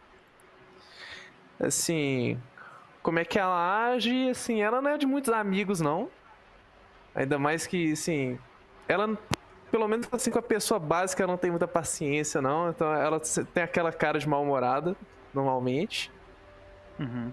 Então, eu acho que é uma coisa assim. Vai ser aquela, assim aquela, aquela tough lady hollywoodiana, meio tipo Meio a... Ripley, assim. Isso, é, pode crer. Pode crer. Eu imaginei Sarah Connor. cara. Sarah Black Connor foi, também passou pela cabeça, pode crer. Sarah Connor nesse último filme, né? Cabelo prateado e Uhum, tal, óculos, uhum. né? Sim. Pode crer. Muito foda, pode crer. Uh, Ivy, como é que tu imagina o teu personagem? Ela já tem nome, inclusive. Ah, É, a Elegbara é uma mulher de pele escura com desenhos no- na face, cabelos trançados coloridos. É, os olhos são cla- estranhamente claros. uhum. Quem já ouviu as lendas do- da disciplina do sussurro acredita que isso é por causa da sua fusão. Aque- aqueles navegadores que conseguem evoluir, chegar ao entendimento do espaço, eles ganham o sussurro e por isso eles, os olhos ficam de cores diferentes. Então eles têm olhos meio verdes, meio leitosos Nossa. e parece sempre estar distante. Muitas vezes ela não se refere a si mesma como ela, mas sim como eles. Nossa, eles. Entendi. É o Venom. Olha aí. É, é tipo Venom. É, é bem esse espírito mesmo. Que massa, caralho. Que trio, né? Meu Deus do céu. Olha que grupo bonito. É, excepcional. Eu imagino o, o- se tivesse um ator, sabe aquele aquele ruivo meio redneck que tem, ah, sabe aquele filme lá do, do, do- do- que tem o Heath Ledger, que ele é um cavaleiro? Sim, Saca? Coração de Cavaleiro. Um Isso. filmes Aí ele tem, é, ele tem um, ele tem um, um ruivo que tipo meio que trabalha pra ele, que é um é, que é um cara que fica xingando todo mundo o tempo inteiro, sabe? É o cara revoltado, quer bater em todo mundo. É. é. Aí, ó, Bear já tá falando lá, Evelyn Castro, porque me matou. Então, eu tava pensando nesse ruivo. Ele, ele faz Firefly também, acho que ele é o piloto do Firefly, se eu não me engano. E. É, eu acho que eu vou pegar esse cara, só que um pouco mais velho. Que nem ele deve estar hoje em dia. Legal. Ok. Eu vou fazer ele ruivo só pelo meme mesmo. e qual é o nome dos nossos personagens? Então, nome, pronomes e eu achei muito interessante que tem esse call sign, né? Que é tipo. Lembra que a a comunicação nesse jogo é uma coisa meio delicada, complicada, né? É meio como se fossem telegramas que demoram meses para chegar. Então a gente. Existe uma, uma sigla que é utilizada para para te identificar. Essa sigla pode ser tipo uma, duas, três. Eu imagino que, que deve, como é o espaço, deve ser tipo uma série de, de, de letras e números que te identificam dentro de um telegrama, sabe? Tive que ler sobre isso, inclusive, porque eu tava meio perdido, não sabia o que era. Aí, Otelo, eu vou ter que te tirar aqui, tu tá começando a aprontar, velho. Ó, Olha, ele eu, tá tô- eu tô aqui, aqui, tipo, ó. Ó, tá aqui, ó. que, de- que safadeza. Ah, pois é. Ah. E não, não para de se mexer. Aí, Guri. é, pois é. Então, é, no meu caso, acho que o nome do meu personagem vai ser. Acho que a, a Cris até. Não, não. uh-uh. Esse cara mesmo. Só que um pouco mais velho. Esse cara mesmo, só que mais velho. Esse aí. Beleza. É. Otelo, tu vai descer. Pronto. Deu. Deu pra ti. Então, eu tava pensando. Deixa eu pegar aqui o. o tem algum local onde eu consigo ver nomes. Uh, 171. Deixa eu ver aqui. Página 171. Eu vou rolar. Vamos lá. Eu vou rolar então. Eu preciso rolar. Eu vou rolar 2D100 para decidir meu nome. 2D100. Vamos lá. Então eu rolei 2D100. Eu tirei ao todo 79. 79 no primeiro. 79 no primeiro. 7, 9, 7, 9, 7, 9. Aham. Meu nome vai ser Ria. Ok. Ok. Deixa eu mudar aqui no, no personagem. Vou botar Ria. Ria. E agora eu preciso do given name, né? 69. Family name 69. Vai ser 69, 69. E, cliquei no lugar errado. 69. Griffin. Ria Griffin. E o call sign. Eu preciso rolar mais um D100. Vamos lá. Os call signs estão onde? Eles estão também no, na, na, mesma tabela. Fica na. Ah, entendi. É, exato. Então, eles estão tipo. 56 vai ser. 56. Ah, meu call sign é mímico. que massa. Eu devo, tipo, fazer imitações legais. Perfeito. Meus pronomes são ele e dele. Uh, Vitória? Meu nome vai ser Kaisa Yutani. Já arrumando aqui. Kaisa? Kaisa Yutani. Yutani, pode crer. Muito bom. Tô vendo se eu penso um call sign bacana ou se eu rolo também. Ok. Vou, pu vou pular pra Eve então, beleza? Ok. Eve, e aí? Ela vai se chamar Elegbara Ezo. Os pronomes vão ser eles, deles, porque ela é um par. Quer dizer, né, eles são um par. E eu vou rolar o call sign porque, né, vamos pro caos, galera! e 12. 12. 12, 12, 12, 12, 12, 12. Ah, Blue Wing, Blue Wing, asa azul. Olha só, que massa. É o meu é o mímico.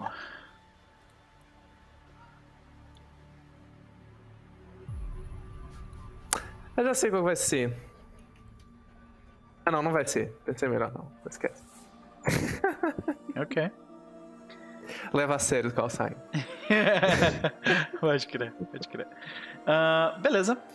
Então, gente, agora a gente vai para a próxima parte dessa brincadeira. Deixa eu voltar aqui onde a gente estava. Que é. Uh, essa parte a gente provavelmente vai fazer em off, né? uh, os equipamentos que vocês possuem, né? O que que você, uh, que a gente pode assumir que os personagens têm? Vocês têm um, uh, uma roupa de, de para ir em locais, né? Fechadas, seladas. Você tem uma flashlight ou uma headlamp. Nós temos toolkits, nós temos magic kits e nós temos um comunicador pessoal. Itens pessoais vocês podem anotar né? Heirlooms, essas coisinhas. Vocês podem anotar na ficha depois também. E agora a gente vai para a última parte dessa noite, senhoras e senhores. Que nós vamos construir o setor onde os nossos personagens vivem. Ok? Só então, uma pergunta, a definição do setor vai valer para a galera para sexta que vem? Então, Aí eu, existem duas alternativas. Ou sim, eles jogam no mesmo setor, ou eles jogam num setor logo ao lado. E existe uma opção, uh, um setor conectado. Existe uma opção que é justamente isso. Você pode ter tipo um caminho que liga um dos assentamentos até outro setor. Então, eles podem criar o setor deles. Massa. Tudo bem, eu já tô levando o cataclismo à, galá à galáxia que a gente tá morando, então tá de boa. tá tudo bem, né? Tá tudo bem. assim, criança, Chess, Rafa, lidem com isso. É, então vamos, vamos fazer o passo a passo aqui rapidinho. Eu já coloquei no próprio no próprio Foundry para a gente não precisar ficar indo no, no, livro tanto. Então a primeira coisa que a gente precisa fazer, senhoras e senhores, a gente precisa escolher a região onde que o jogo vai se passar. Nós temos três regiões, né? É, até mostrando aqui a, a arte, a gente vê essas regiões dentro da, dentro da, da forja. Nós temos o Terminus, que é a parte mais interior, que é considerada ali, tipo, é, é o grande centro, né? O local onde existem mais, mais assentamentos, é o local mais civilizado. A gente vai fazer um jogo em Terminus caso a gente queira fazer um jogo sobre comunidade, sobre pessoas, sobre ligações e relacionamentos, né? É, aí nós temos outras duas opções. Outlands. Outlands é, é tipo é para onde a civilização humana está se expandindo. Então, imagine como se fosse a fronteira, né? É o Wild West né, do, do, nesse jogo. A ideia de jogar em Outlands é se você quer fazer um jogo sobre explorar locais que, que você não tem um mapa, né? É, e aí nós temos Expense. Né? Expense o, a ideia de jogar em, em Expanse, até anotei aqui, peraí. É, o jogo vai ser sobre exploração solitária, porque praticamente não existem assentamentos em Expanse.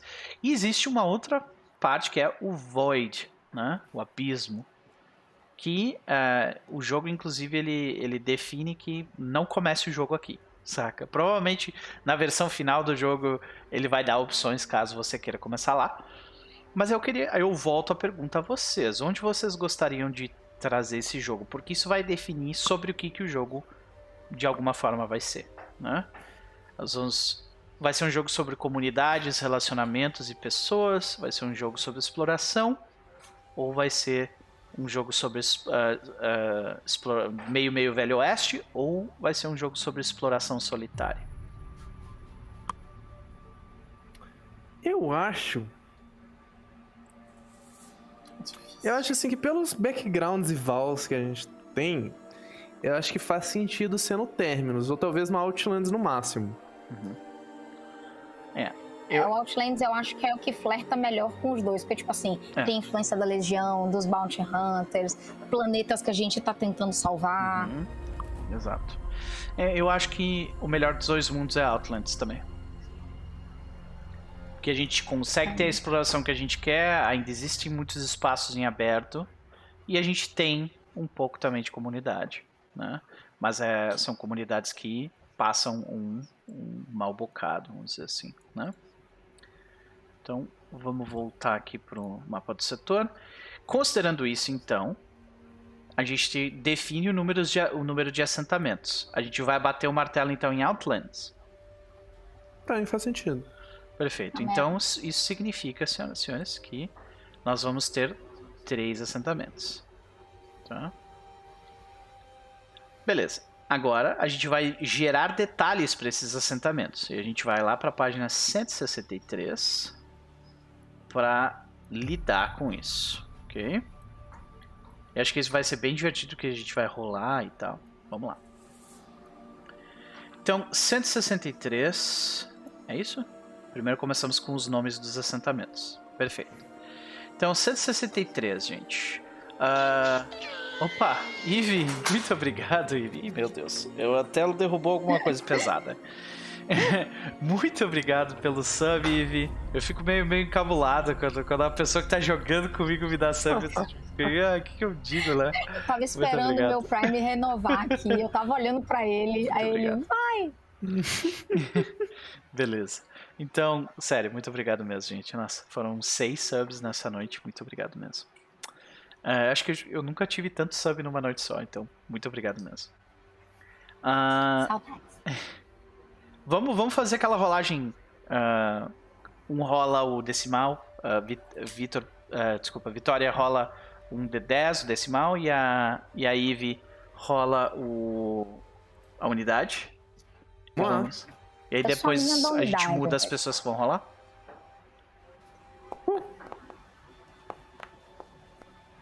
Temos 85. Ok.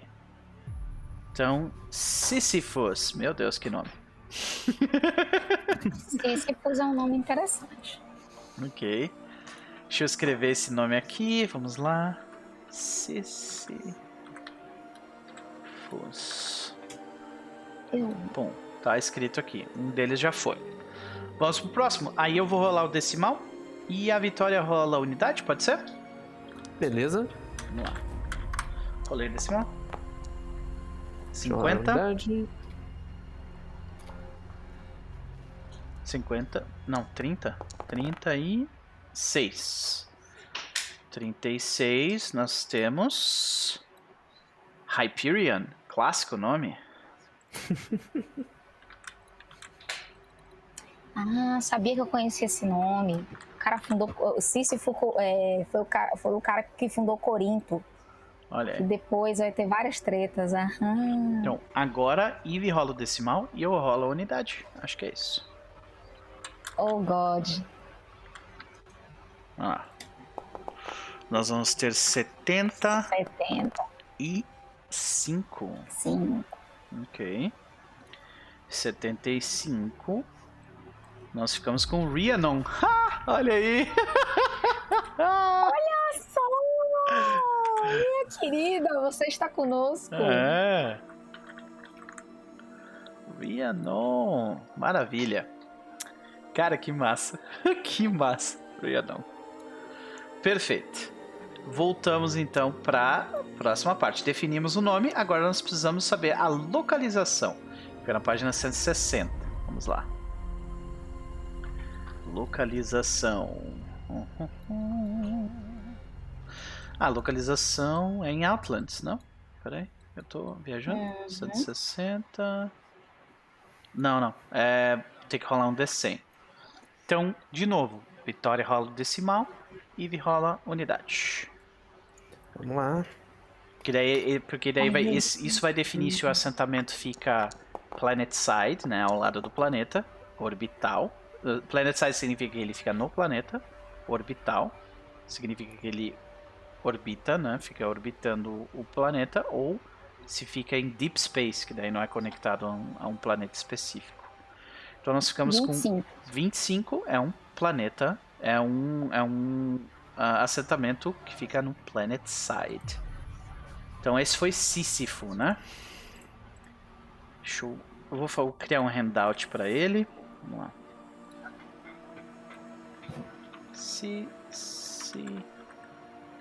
Sísifos. Criei. Vamos lá. Planet side. Ok.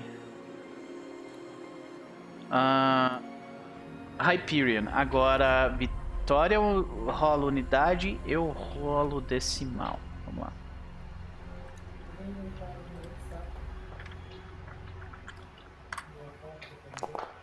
Rolei um. Ah, 10, ok. Ah, 10 significa que também é. Também é Planet Side. Perfeito. Então. Ai, cliquei no negócio. Ah, pronto. Ah, Hyperion também fica no planeta. Hyperion também fica Planet Side. Isso vai definir algumas coisas mais pra frente. E agora vamos ver Rhiannon. Eu vou rolar a unidade e a Eve rola o decimal. Vai lá.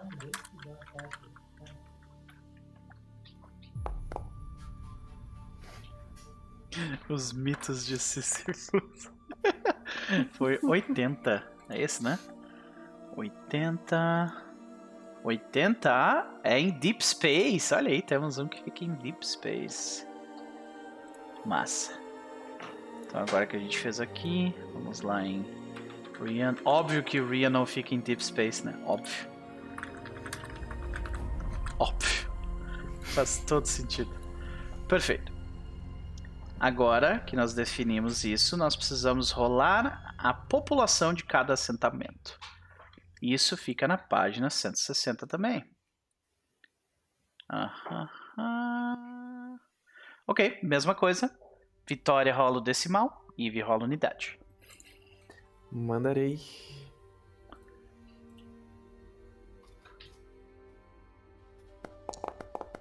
Nove. 96. Uh, isso significa que nós temos 96 dezenas de milhares de habitantes em Sísifos. Oh. Caraca, olha aí. Ah, Planetinha próspero. Ah, esse é o nosso planeta. Induravelmente. Eu tô amando esses dadinhos de cores diferentes, tá ficando tão bonitinho. Muito, muito. E dá pra configurar. Viu? Tu pode ir lá e É, mexer. eu configurei a cor. Dezenas de milhares de habitantes. Ok. Vamos para Hyperion agora. Eu vou rolar o decimal e a Vitória rola unidade.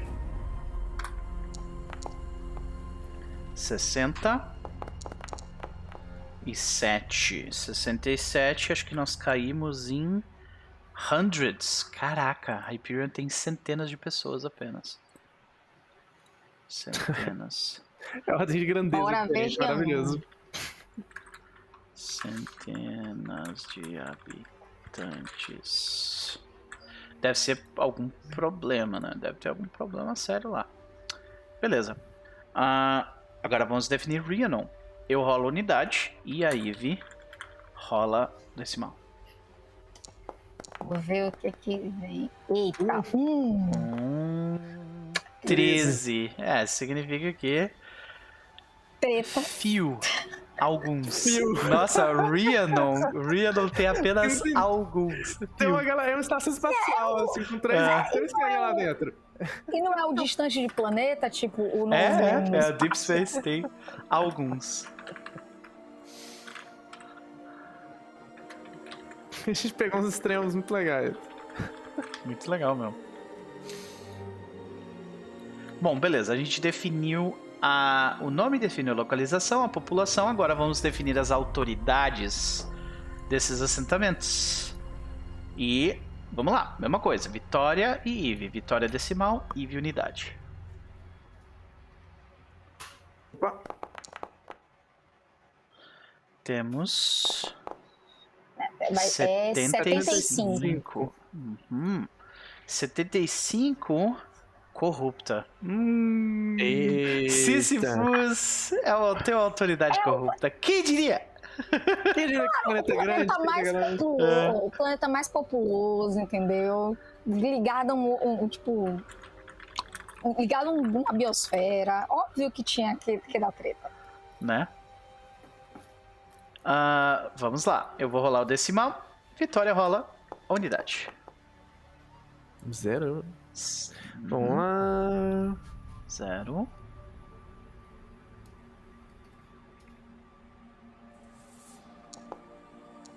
Zero. Três. Então, a Hyperion. O Hyperion não tem lei. Tem... Essa é a galera dos Bounty Hunters mesmo aí. Caraca, velho. Hyperion. Ó, e tem centenas de habitantes e não tem lei. Planeta pirata. Sem lei. Caraca, velho. Nossa, eu tô com medo de, de Rhiannon já, saca? Eu vou rolar a unidade e me rolo Eu decimal. rola dezembro. 30 Eita. e 3. 33. Tolerante. Hum... É uns hippies É meio meio. espacial, assim, Eles são sabe? tolerantes, ou seja, eles devem fazer alguma merda, saca? E toleram os outros. Nossa, olha aí. Como tá se construindo. Autoridade Eu tolerante. amo esse jogo por causa disso, gente. Amo. Autoridade tolerante. Ok, anotei. Fechou. Agora vamos para o próximo. Próxima parte, a gente já definiu as autoridades. Vamos para os projetos do assentamento. Nós vamos rolar uma ou duas vezes. Nesse caso, porque eu acho que é mais interessante rolar duas vezes, né? Ah, isso fica na página 162. Beleza, achei. É, mesma coisa, vitória decimal, Eve unidade. Vai lá, Vi. Temos oito. Não, 20. 20... 26. Seis. O projeto de Sísifos no momento é entretenimento. Hum, ok. Olha pra isso, um planeta cheio de gente, autoridades corruptas e tem entretenimento. Eu só imagino aquele planeta cassino, entendeu? Super corrupto. Jogo ilegal, a torta é direito. Nossa. Pior que é bem, isso é um planeta cassino. Sísifos é nossa Vegas. É, Vegas. Pior. O que acontece em Sísifos? Sísifos. E você sabe que se você perder tudo, você se. né? ai, ai, se faz sozinho, né? Vamos lá, próximo eu vou rolar. Eu vou rolar o decimal. Vou rolar o decimal. E a Eve rola a unidade, pode ser? Eu acho que era a Vi que rolava Não, a isso, unidade desculpa. na- na- Vi unidade é o decimal. Foi. Foi um 15. 15. É o mesmo? 15. Não, Não. outra 26. Defesa.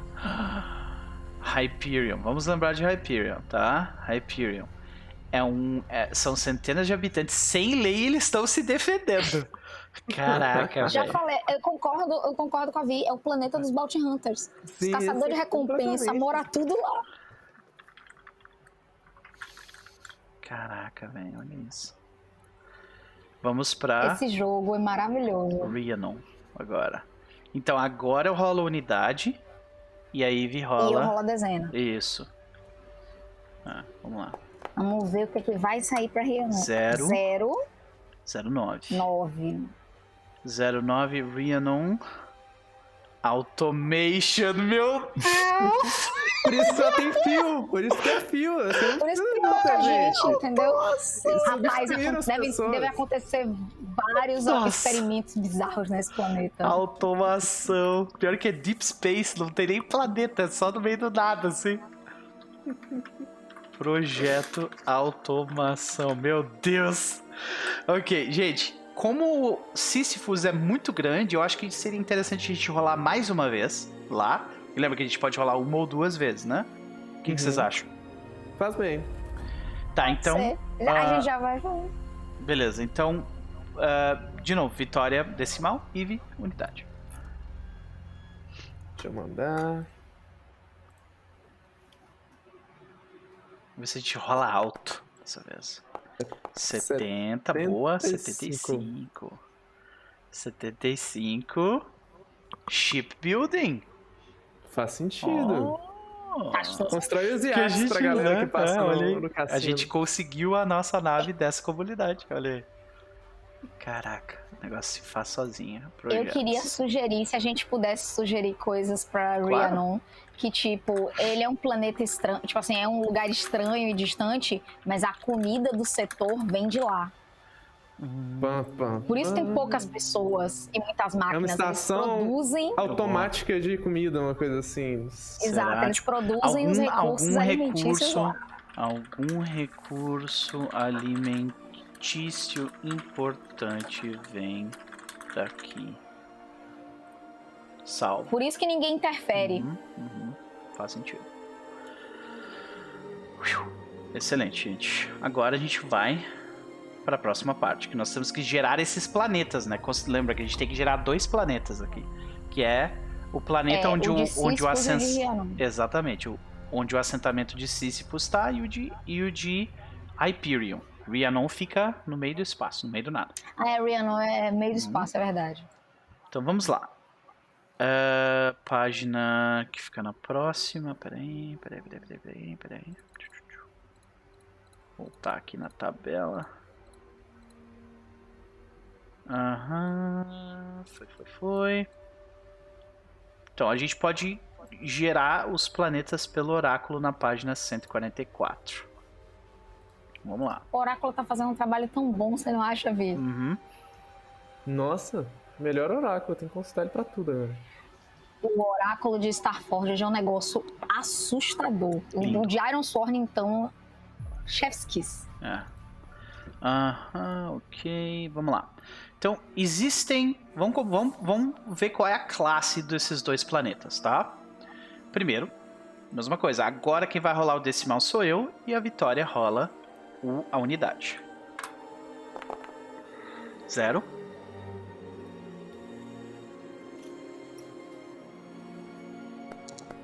Zero quatro. Significa que o planeta onde fica o assentamento, assentamento de Sísifos é um planeta desértico. Olha aí. Hum, estamos em É. Vegas, gente. É Vegas, eu tô Vegas, dizendo. A estrela no deserto. Classe do planeta desértico. Salvo. Sabe o planeta do Lando Calrissian? Eu, eu penso nele. Ah, agora vamos rolar pro planeta de Hyperion. Então, é, nesse caso, eu rolo a unidade e Eve rola o decimal. Vamos ver o que é que os Bounty Hunter tem. 80 86. e 6. 86. Oito... Caraca, faz muito Rocky sentido. Rocky World. Ai, meu Deus. O que dizer? Planeta é pedregoso. A gente tá fazendo Mandalorian, galera. É isso que a gente tá fazendo. Planeta pedregoso. Salvo. Perfeito. Beleza, a gente fez a primeira parte do planeta. Agora a gente precisa. ah, a gente precisa definir mais algumas coisas sobre eles. Dentro do planeta. Dentro do planeta a gente pode, pode ver a atmosfera e as características do planeta, tá? Então, agora, se eu não me engano, Eve rola decimal e Vitória rola unidade. Isso é pra Eita. Sísifos. Ok. Vamos ver a atmosfera de Sísifos. 80. Nós temos 82. Breathable. Olha aí. Ah, Faz respirável. sentido pro planeta da gente. Faz, né? É isso que é tão assustador nesses, nesses troços assim. Esse, esse negócio Atmosfera é mágico. Respirável. É respirável. Beleza. Agora vamos pra é, Vitória rola o decimal e Eve rola unidade. Agora é pra, pro planeta de Hyperion. Vai lá, Vi. Ah, Nós temos 70, e um. E um. 71. Significa que é respirável também. Olha aí. Os Bounty Hunters estão É. a vida também. Claro, eles têm que ter onde treinar. Eles treinam lá no planeta rochoso. Já imagina a galera sendo levada pro planeta rochoso pra pagar dívida. Aham. Pagar. Chips. Beleza.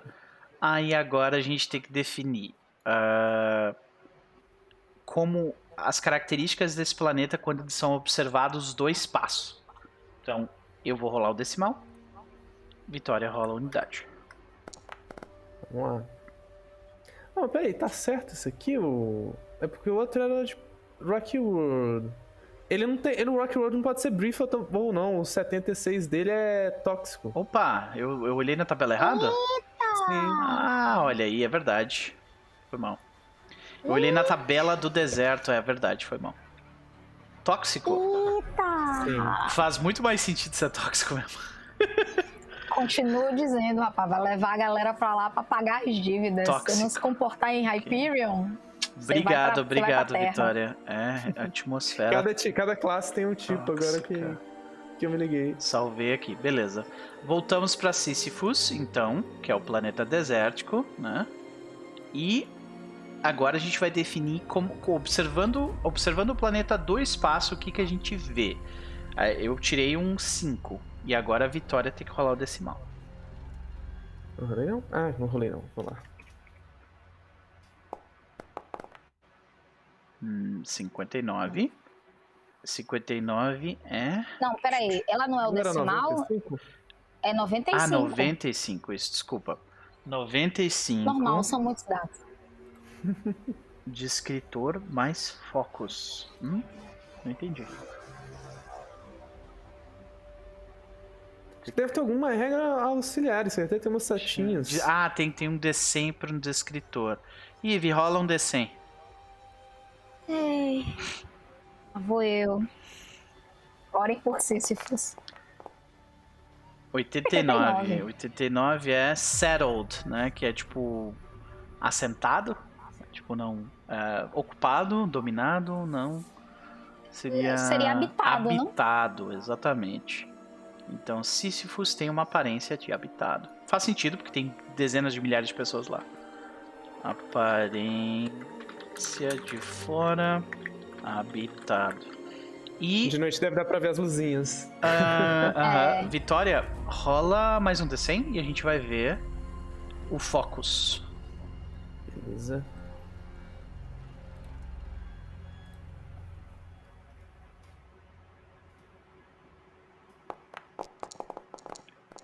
E 80. 80.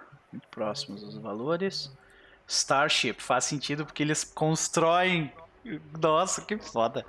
Então a gente vê de fora, olhando o planeta de fora, a gente vê é, justamente as colônias, as luzes, né? E a gente vê os shipyards, né? E as naves, diversas naves em volta. Foda. A gente Foda. pode ter estaleiros no espaço, sabe? Tipo, Estaleiros, parte das naves são, exatamente. constru- são- são construídas no, no chão e parte já as estações espaciais Estaleiros bizarras. estelares.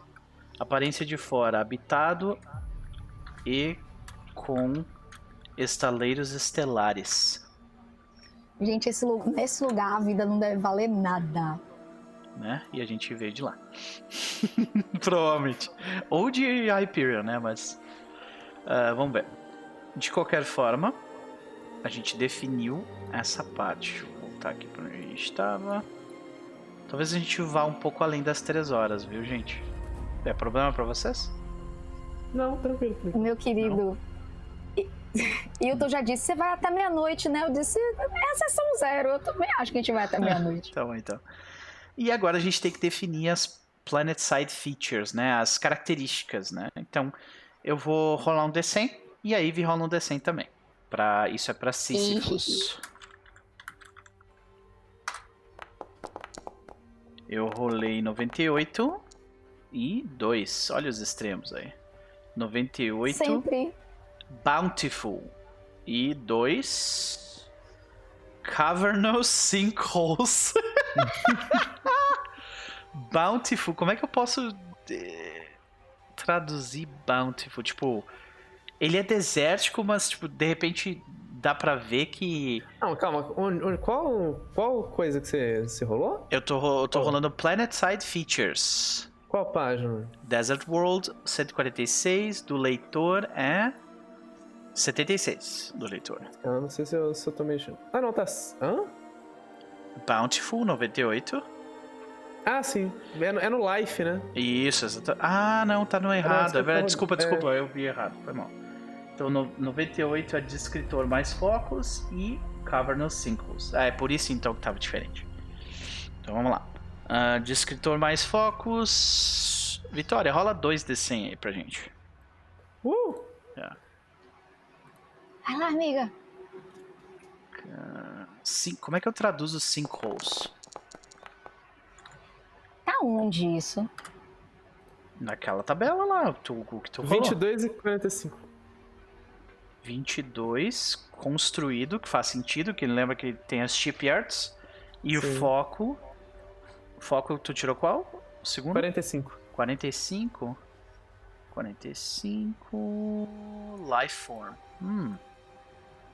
Hum. Não, as, as naves são baleias voadoras. Caralho! E elas são construídas é, a partir das carcaças das baleias voadoras. Ah, que doideira, cara. Crateras afundadas. Obrigado, Matheus. Que doideira, velho. Então, formas de vida. E 22, né? 22,45 que eu tirei no Construídas. Formas de vida construídas. Então, tipo, formas de vidas construídas. Talvez, tipo, tenha gente fazendo experimentos, fazendo, tipo, construtos feitos de. Construtos, tipo, de. de vivos, saca? Sim, é, Ah. é, tem esse lore. No, tanto, tanto de, tanto de coisa que tem esse lore das, das baleias voadoras que são usadas como nave. Eu adoro isso. Melhor trope. Ah, excelente. Baleias voadoras usadas como carcaças de naves. E aí a gente se pergunta: Lutero é uma dessas ou veio de antes? É uma boa pergunta mesmo, né? Ah, que doideira, cara. Ah, virou uma trip de ácido do nada o negócio. Tá, baleias voadoras com a carcaça de nave e, e tem mais uma parada que é esses sinkholes, que são crateras afundadas. Crateras afundadas. Aham, isso aqui são características do planeta. Beleza. Salvei. Sísifos foi. A gente não precisa mais rolar nada em Sísifos, vamos ver. É. A vida a gente pode deixar pra depois também. Ahn, vamos pro. Vamos pra Hyperion. Hyperion. Tem nome de banda de metal. Onde é que tá você, Rocky? Aqui. Vamos lá. Ah, até pra, pra tipo, agilizar um pouco mais o processo, vamos parar de fazer essas rolagens de você rola um decimal, você. Né? Vamos rolar D100 direto, né? Vamos para a atmosfera, que a gente já decidiu, né? A atmosfera daqui é tóxica. Então, observando do espaço, Vitória rola um D100 e Ivy rola um D100. Yes, sir.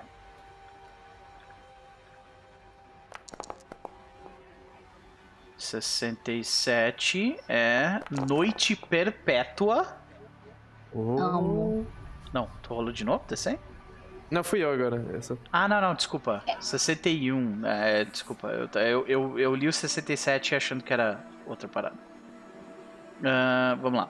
É 61. É. Cadê, cadê, cadê? 61. Ah, misshapen form. É, tipo, forma. Forma irregular com a gravidade baixa. E a Eve 96 é de escritor mais focos. Tá, então deixa eu anotar primeiro aqui, que é.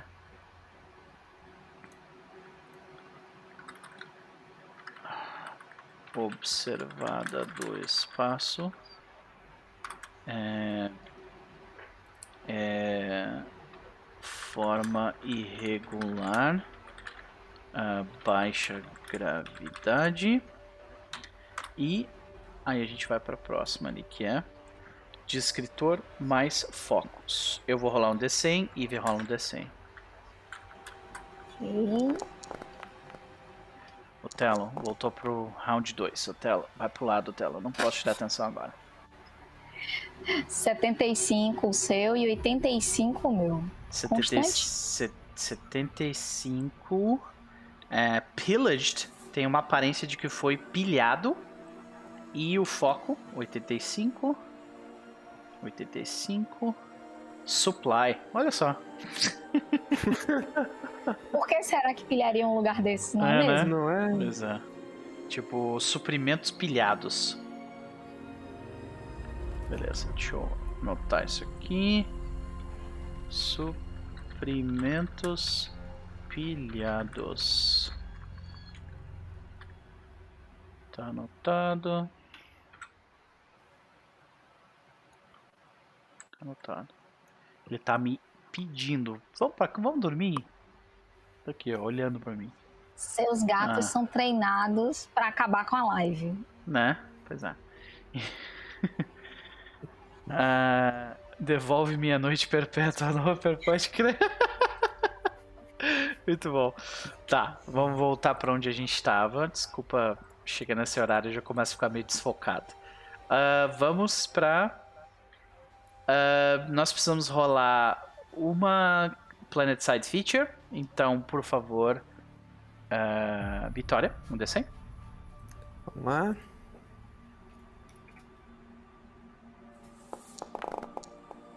Uh, 8D5? 8D5. Uh, Towering Rocky Spikes. São tipo. Olha.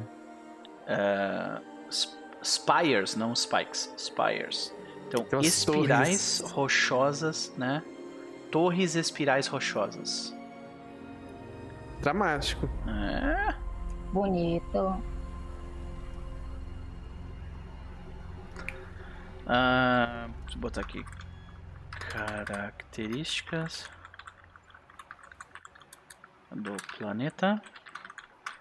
Torres espirais. O que, que era torres espirais o quê? Torres espirais. Rochosas. Rochosas. Perfeito. Anotado, e é isso. Ok, fechou. Vambora.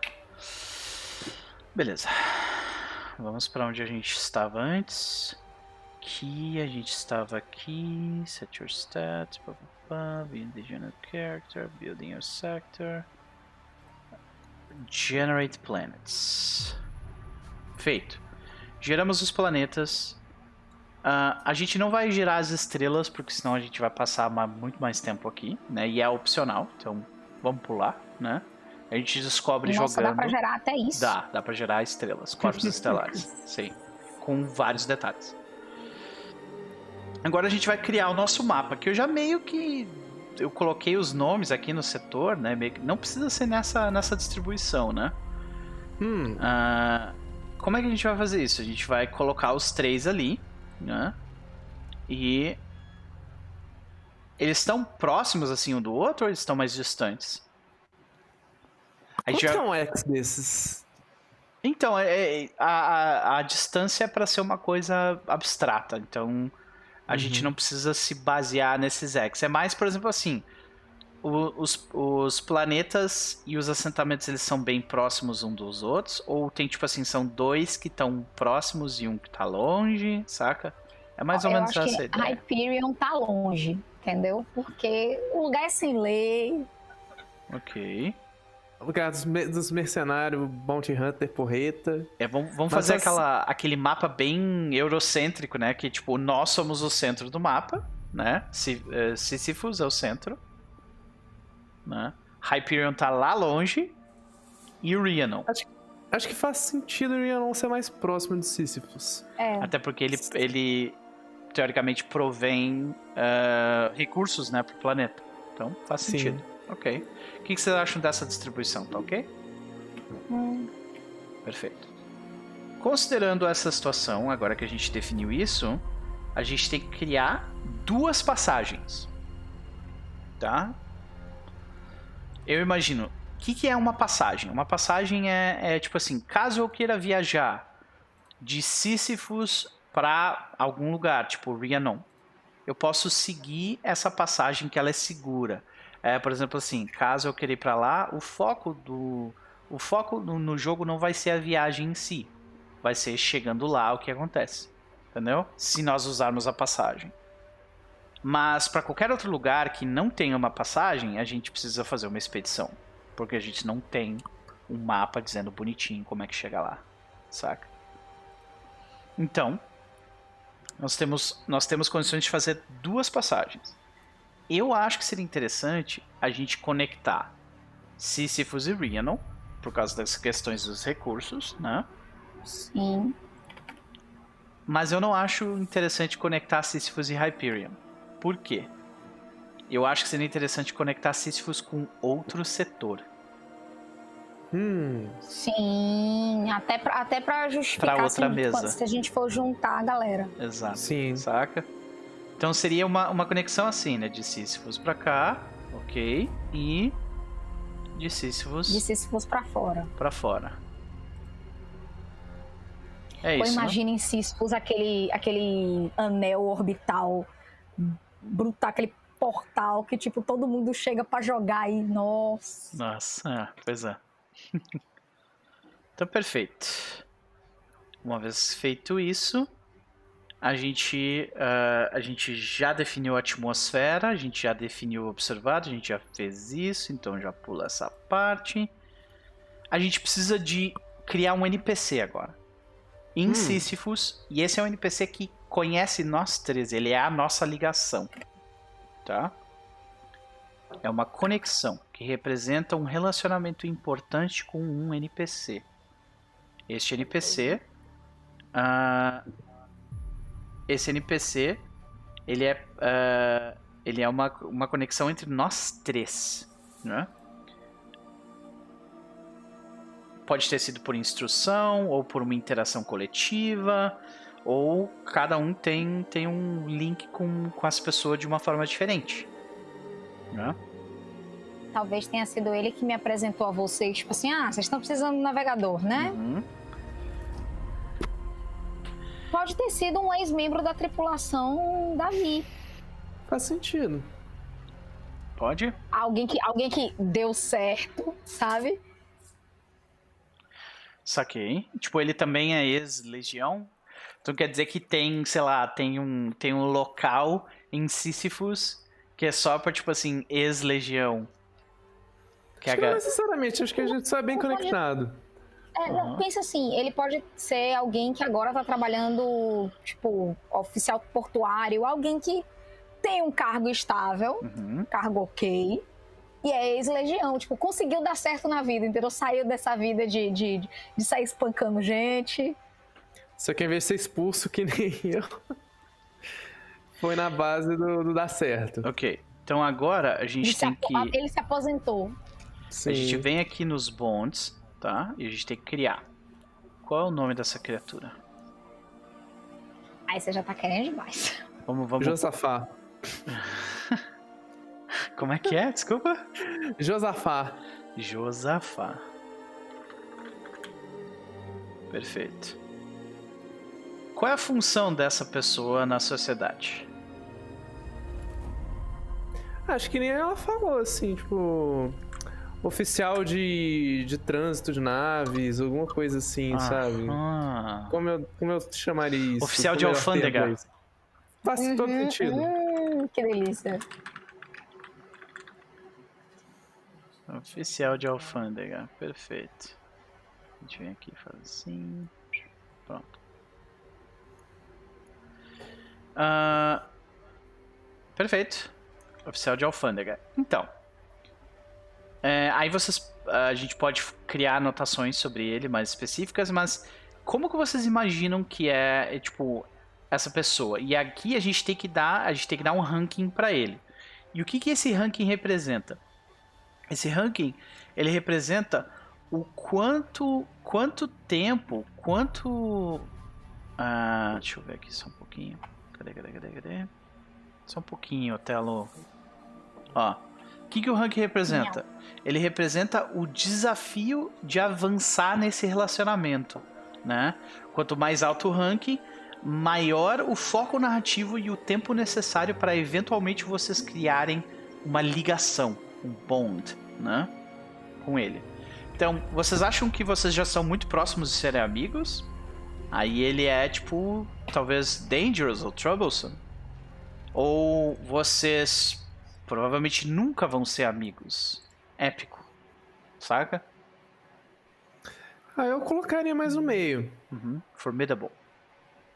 Talvez Formidable ou Dangerous, dependendo de qual, de qual a gente tem uma ficha boa com ele. Uhum. Assim, eu imagino que o, que o, o meu personagem, cujo quase esqueci o nome no momento, Ria. O Ria, ele, ele, ele é uma pessoa que, tipo, de forma geral as pessoas gostam dele sabe? Hum. Então, é, e, e outra, ele, ele, tem um objetivo nobre, ele, ele, ele tem um movimento dentro da comunidade, tanto que ele conseguiu uma nave que foi dada para ele da comunidade para fazer essas coisas. Então, eu acho que para ele seria dangerous. Faz sentido. Rapaz. Hum, eu tô na dúvida. Porque ao mesmo tempo que eu acho que. É... Não, eu vou fazer aquele tipo, nós nunca seremos amigos, uhum. porque Yosafá Josafá é, escolheu, tipo, indicar ela pro, pro. Quer dizer, eles pro trabalho, mas ele acha que, tipo. Essa, a, a minha galera não é humana, entendeu? Tipo assim, vocês já passaram do limite, vocês não são humanos, mas alguém que ele gostava, ex-capitão, alguma coisa assim, disse assim: ó, Uhum. oh, ela é uma boa navegadora, ela é esquisita, mas assim. A bichinha é ajeitadinha. Uhum, tá. Então seria épico pra ti isso? É. É. Eu ah, não sei lidar muito com seres humanos. Saquei. É, eu acho que vocês podem colocar isso na própria ficha de vocês lá. Hum. É, e dá pra botar o nome dele ali. É, Jos... Josafá. Porque os bondes eles funcionam praticamente da mesma forma. Eles não mudaram muito, né? Josafá é, é o oficial de, de alfândega. Deus, bom. Ah, tá aqui. Onde eu espaço pra botar. É no bondes, Os na ficha, tem um bondes, tu clica no mais ali e daí Ah, tu eu adiciona, entendeu? Entendi. E aí. Ah, no- tá. Você tá falando na ficha do Randall. Isso, aí Do- é, do eu vou jogo. colocar. Então, eu acho que a gente vai ter que separar depois, porque pra mim é dangerous, saca? Não faz sentido ser mais que dangerous.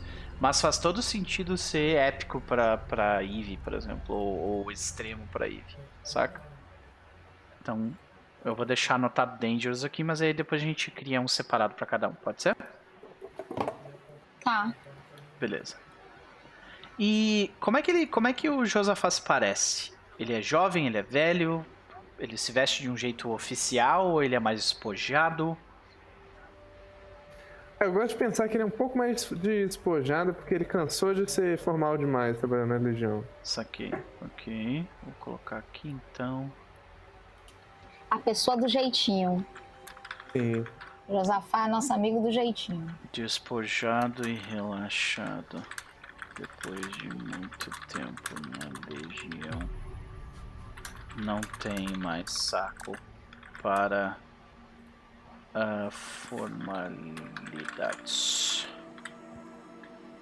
Criei aqui. Vou. Eita, tá aqui, peraí. Fecha, abre aqui. Você tem que selecionar com a ferramenta de selecionar pra selecionar pois ele é, de novo. pois é. Ainda tô me acostumando. Tamo pegando jeito.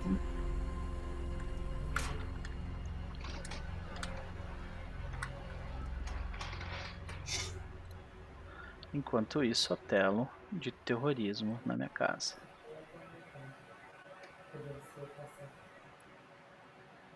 Pronto. Despojado e relaxado. Tá. ah, perfeito. Vamos ver o objetivo. Vamos rolar o objetivo dele? Rola um Hum. D100 pra gente, Vitória. Bora.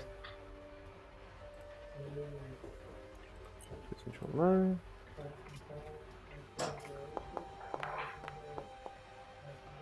Treze. Treze. O objetivo dele no momento é ah, ah, craftar. é, craft é criar? Não. Ai meu Deus, cabeça funciona. Craft, craft an object. É tipo. Ele fabrica objetos ou ele Fabri- tá fabricando algum objeto? Ele quer fabricar, fabricar alguma fazer coisa. um objeto. é, criar um O que objeto. esperar? Uhum. Um oficial da alfândega é ex da Legião ia querer fabricar. Pois é, né? Hum. Não. Ai, sai. Não, porra.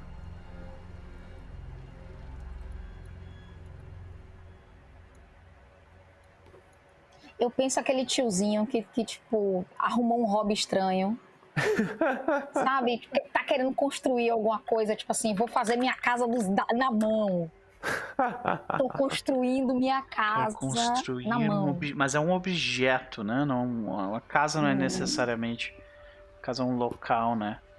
Ah, quer construir um objeto. Hum, Ele pode Ok. estar aprendendo a ser escultor de alguma coisa.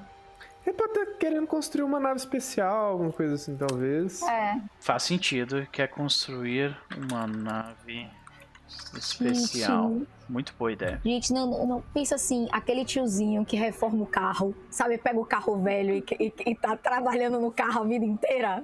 Sei, É ele com a nave. Sei. Maravilhoso.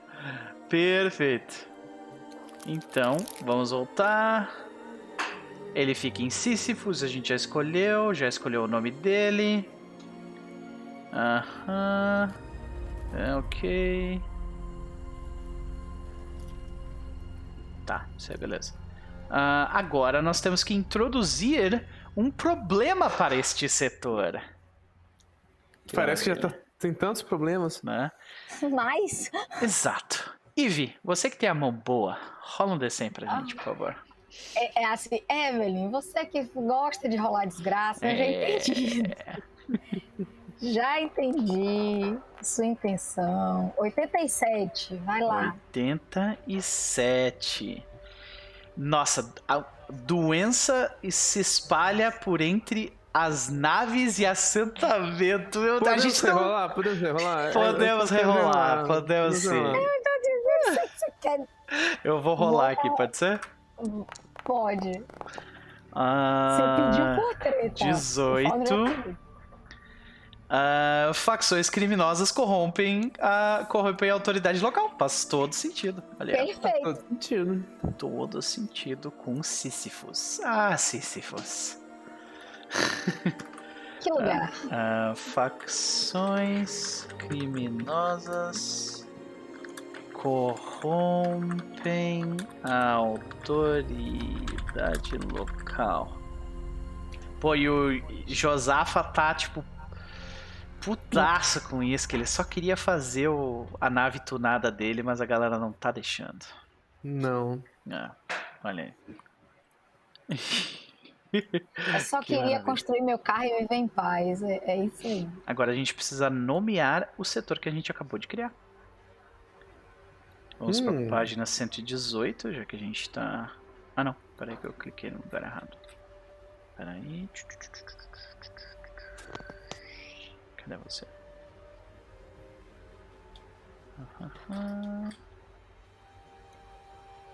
Eu achei que ele ia me levar para um. É, 140. Vamos lá. Setor. Ah, Vitória, rola aí pra gente um DC. Ah, Sim, esse é o Telo. Terrorismo. Vocês provavelmente estão ouvindo. Ele derrubando tudo. Você Ok. precisa de um pouco de emoção na vida, O não. prefixo é Ashen. Agora rola o sufixo. ó. Ashen. Hum. 14. Nossa, Ashen Chasm. Então, tipo. Chasm é. é... Ah, meu Deus. É tipo uma abertura. Eu, eu vou, eu vou rolar o translate aqui, velho. É, você não tem outro Não é jeito. abertura, é, É, tipo- chasm, é tipo. Ai, meu Deus, tá na ponta da língua. Cabeça funciona, por favor. Só Sua cabeça funciona em inglês, É. lembre disso. Vai com Sim. calma. Mas É- escreve Chasm. É... é, é C-H-A-S-M. Um Abismo de cinzas, maravilhoso. Abismo de cinzas. Olha que nome, né? Gostoso. Aprazível. Ó, a gente tem um planeta rochoso entupido de, de foras da lei, um planeta cassino, desértico, é, que de converte baleias voadoras em, em naves. Abismo de cinzas. Maravilhoso. Por isso que eu achei. E em um lugar estranho, longe de um planeta que produz comida. Abismo de cinzas que fica na região. Fica na região. ah, Outlands, né?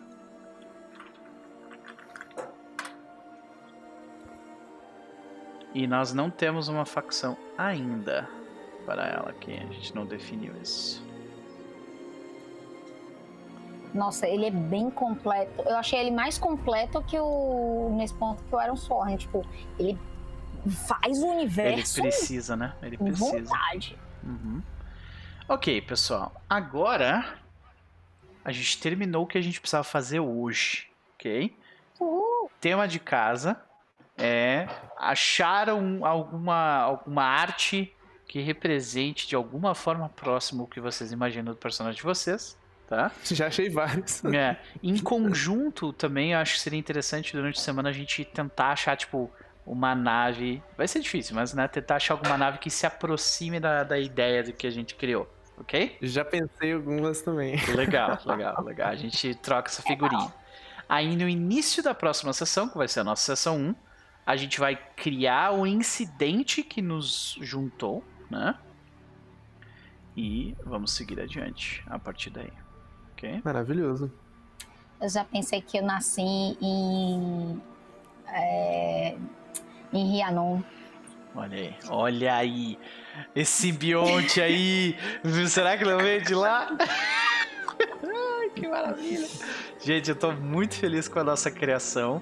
Eu estou entusiasmadíssimo não só para jogar com vocês daqui a 15 dias, mas para daqui a 7 dias participar, né, poder assistir essa mesma criação sendo feita pelos nossos colegas de núcleo em Iron Sworn Starforged. Senhoras e senhores, eu espero que vocês tenham curtido uh, essa nossa criação em conjunto aqui uh, durante essa noite de sexta-feira. Foi um prazer dividir essa noite com vocês.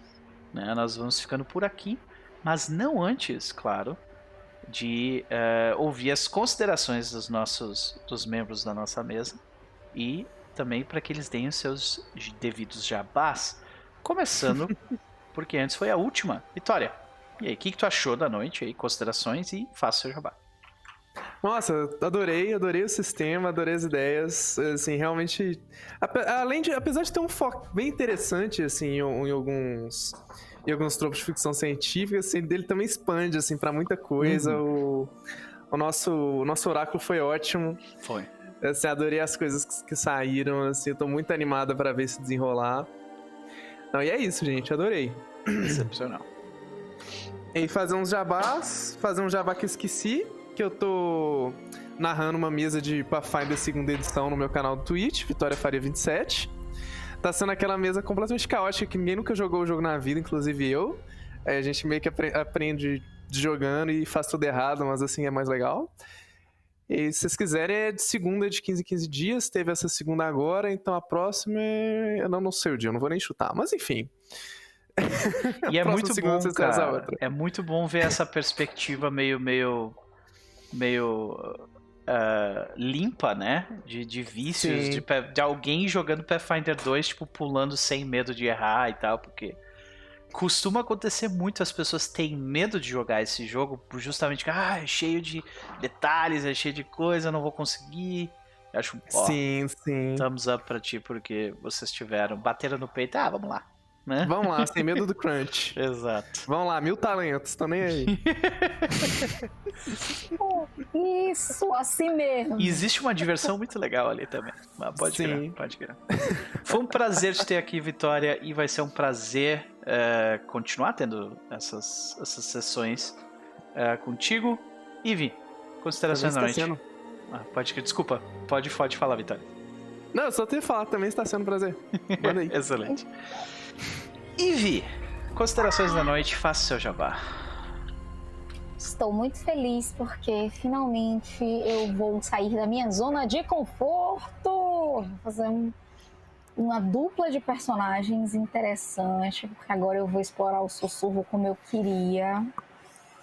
Ai, que felicidade. Gente, que negócio bom esse de fazer os planetas e o setor, viu? Depois eu vou explorar isso pra outra coisa. Achei muito, muito interessante. Uhum. Vi, foi um prazer te conhecer. Foi ótimo. V vamos fazer um trio muito interessante, eu espero. Mais interessante. E causar problemas pra galera da outra mesa. Yeah! Porque... Fazer Manda... balão no Lutero. muito bom, cara. Muito bom. Meu jabá é o seguinte. Neste domingo, no Terra dos Mundos, às 18h30, vai ser a última sessão da primeira temporada de Against the Dark Master. Então, vai ser a última sessão da Meril este ano, tentando desenrolar as tretas em Vormaten. Como é que vai ser? O que, que vai acontecer? Não sabemos. Mas é season finale, então tudo pode acontecer, gente. Aquela te, terminar, sabe o final do, do primeiro Senhor dos Anéis? Esse é o espírito. E terça-feira eu vou estar às 9 horas lá no Casa Velha no YouTube jogando. Aliás, essa terça não, essa terça é uma aventura especial que vai acontecer no Casa Velha com uma queridíssima Tel. Uh. Ela vai jogar com a carniçal e eu vou lá tietar porque ela é minha fanfiqueira predileta.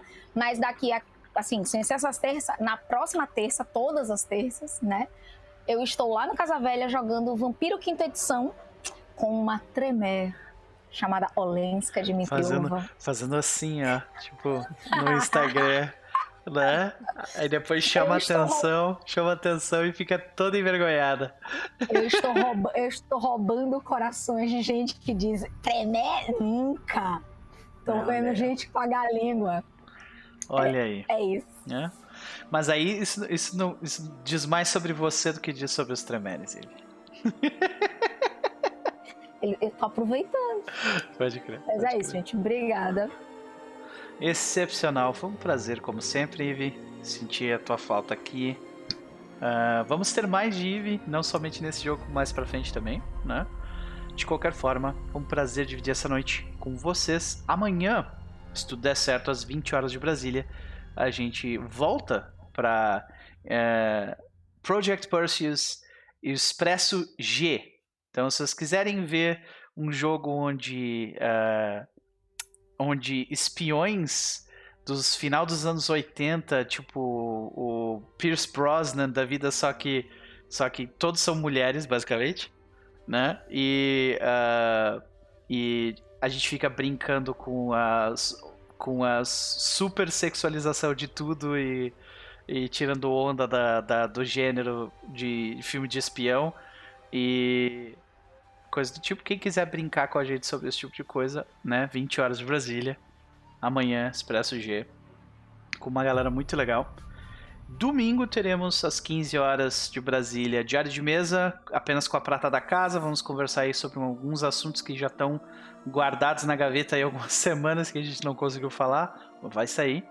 E uh, domingo às 20 horas, nós voltamos com City of Mist, o nosso Noites de Pentown, Noites em Pentown, que é o nosso jogo neo-noir, né, de investigação uh, super poderosa e tal. E quem quiser curtir um, uma noite no ar agora nos domingos, né, também com uma galera muito legal. Então temos um fim de semana cheio pela frente. Eu espero que vocês estejam todos bens, né, todos bem, e que o fim de semana de vocês seja excelente. E a gente se vê. Até amanhã.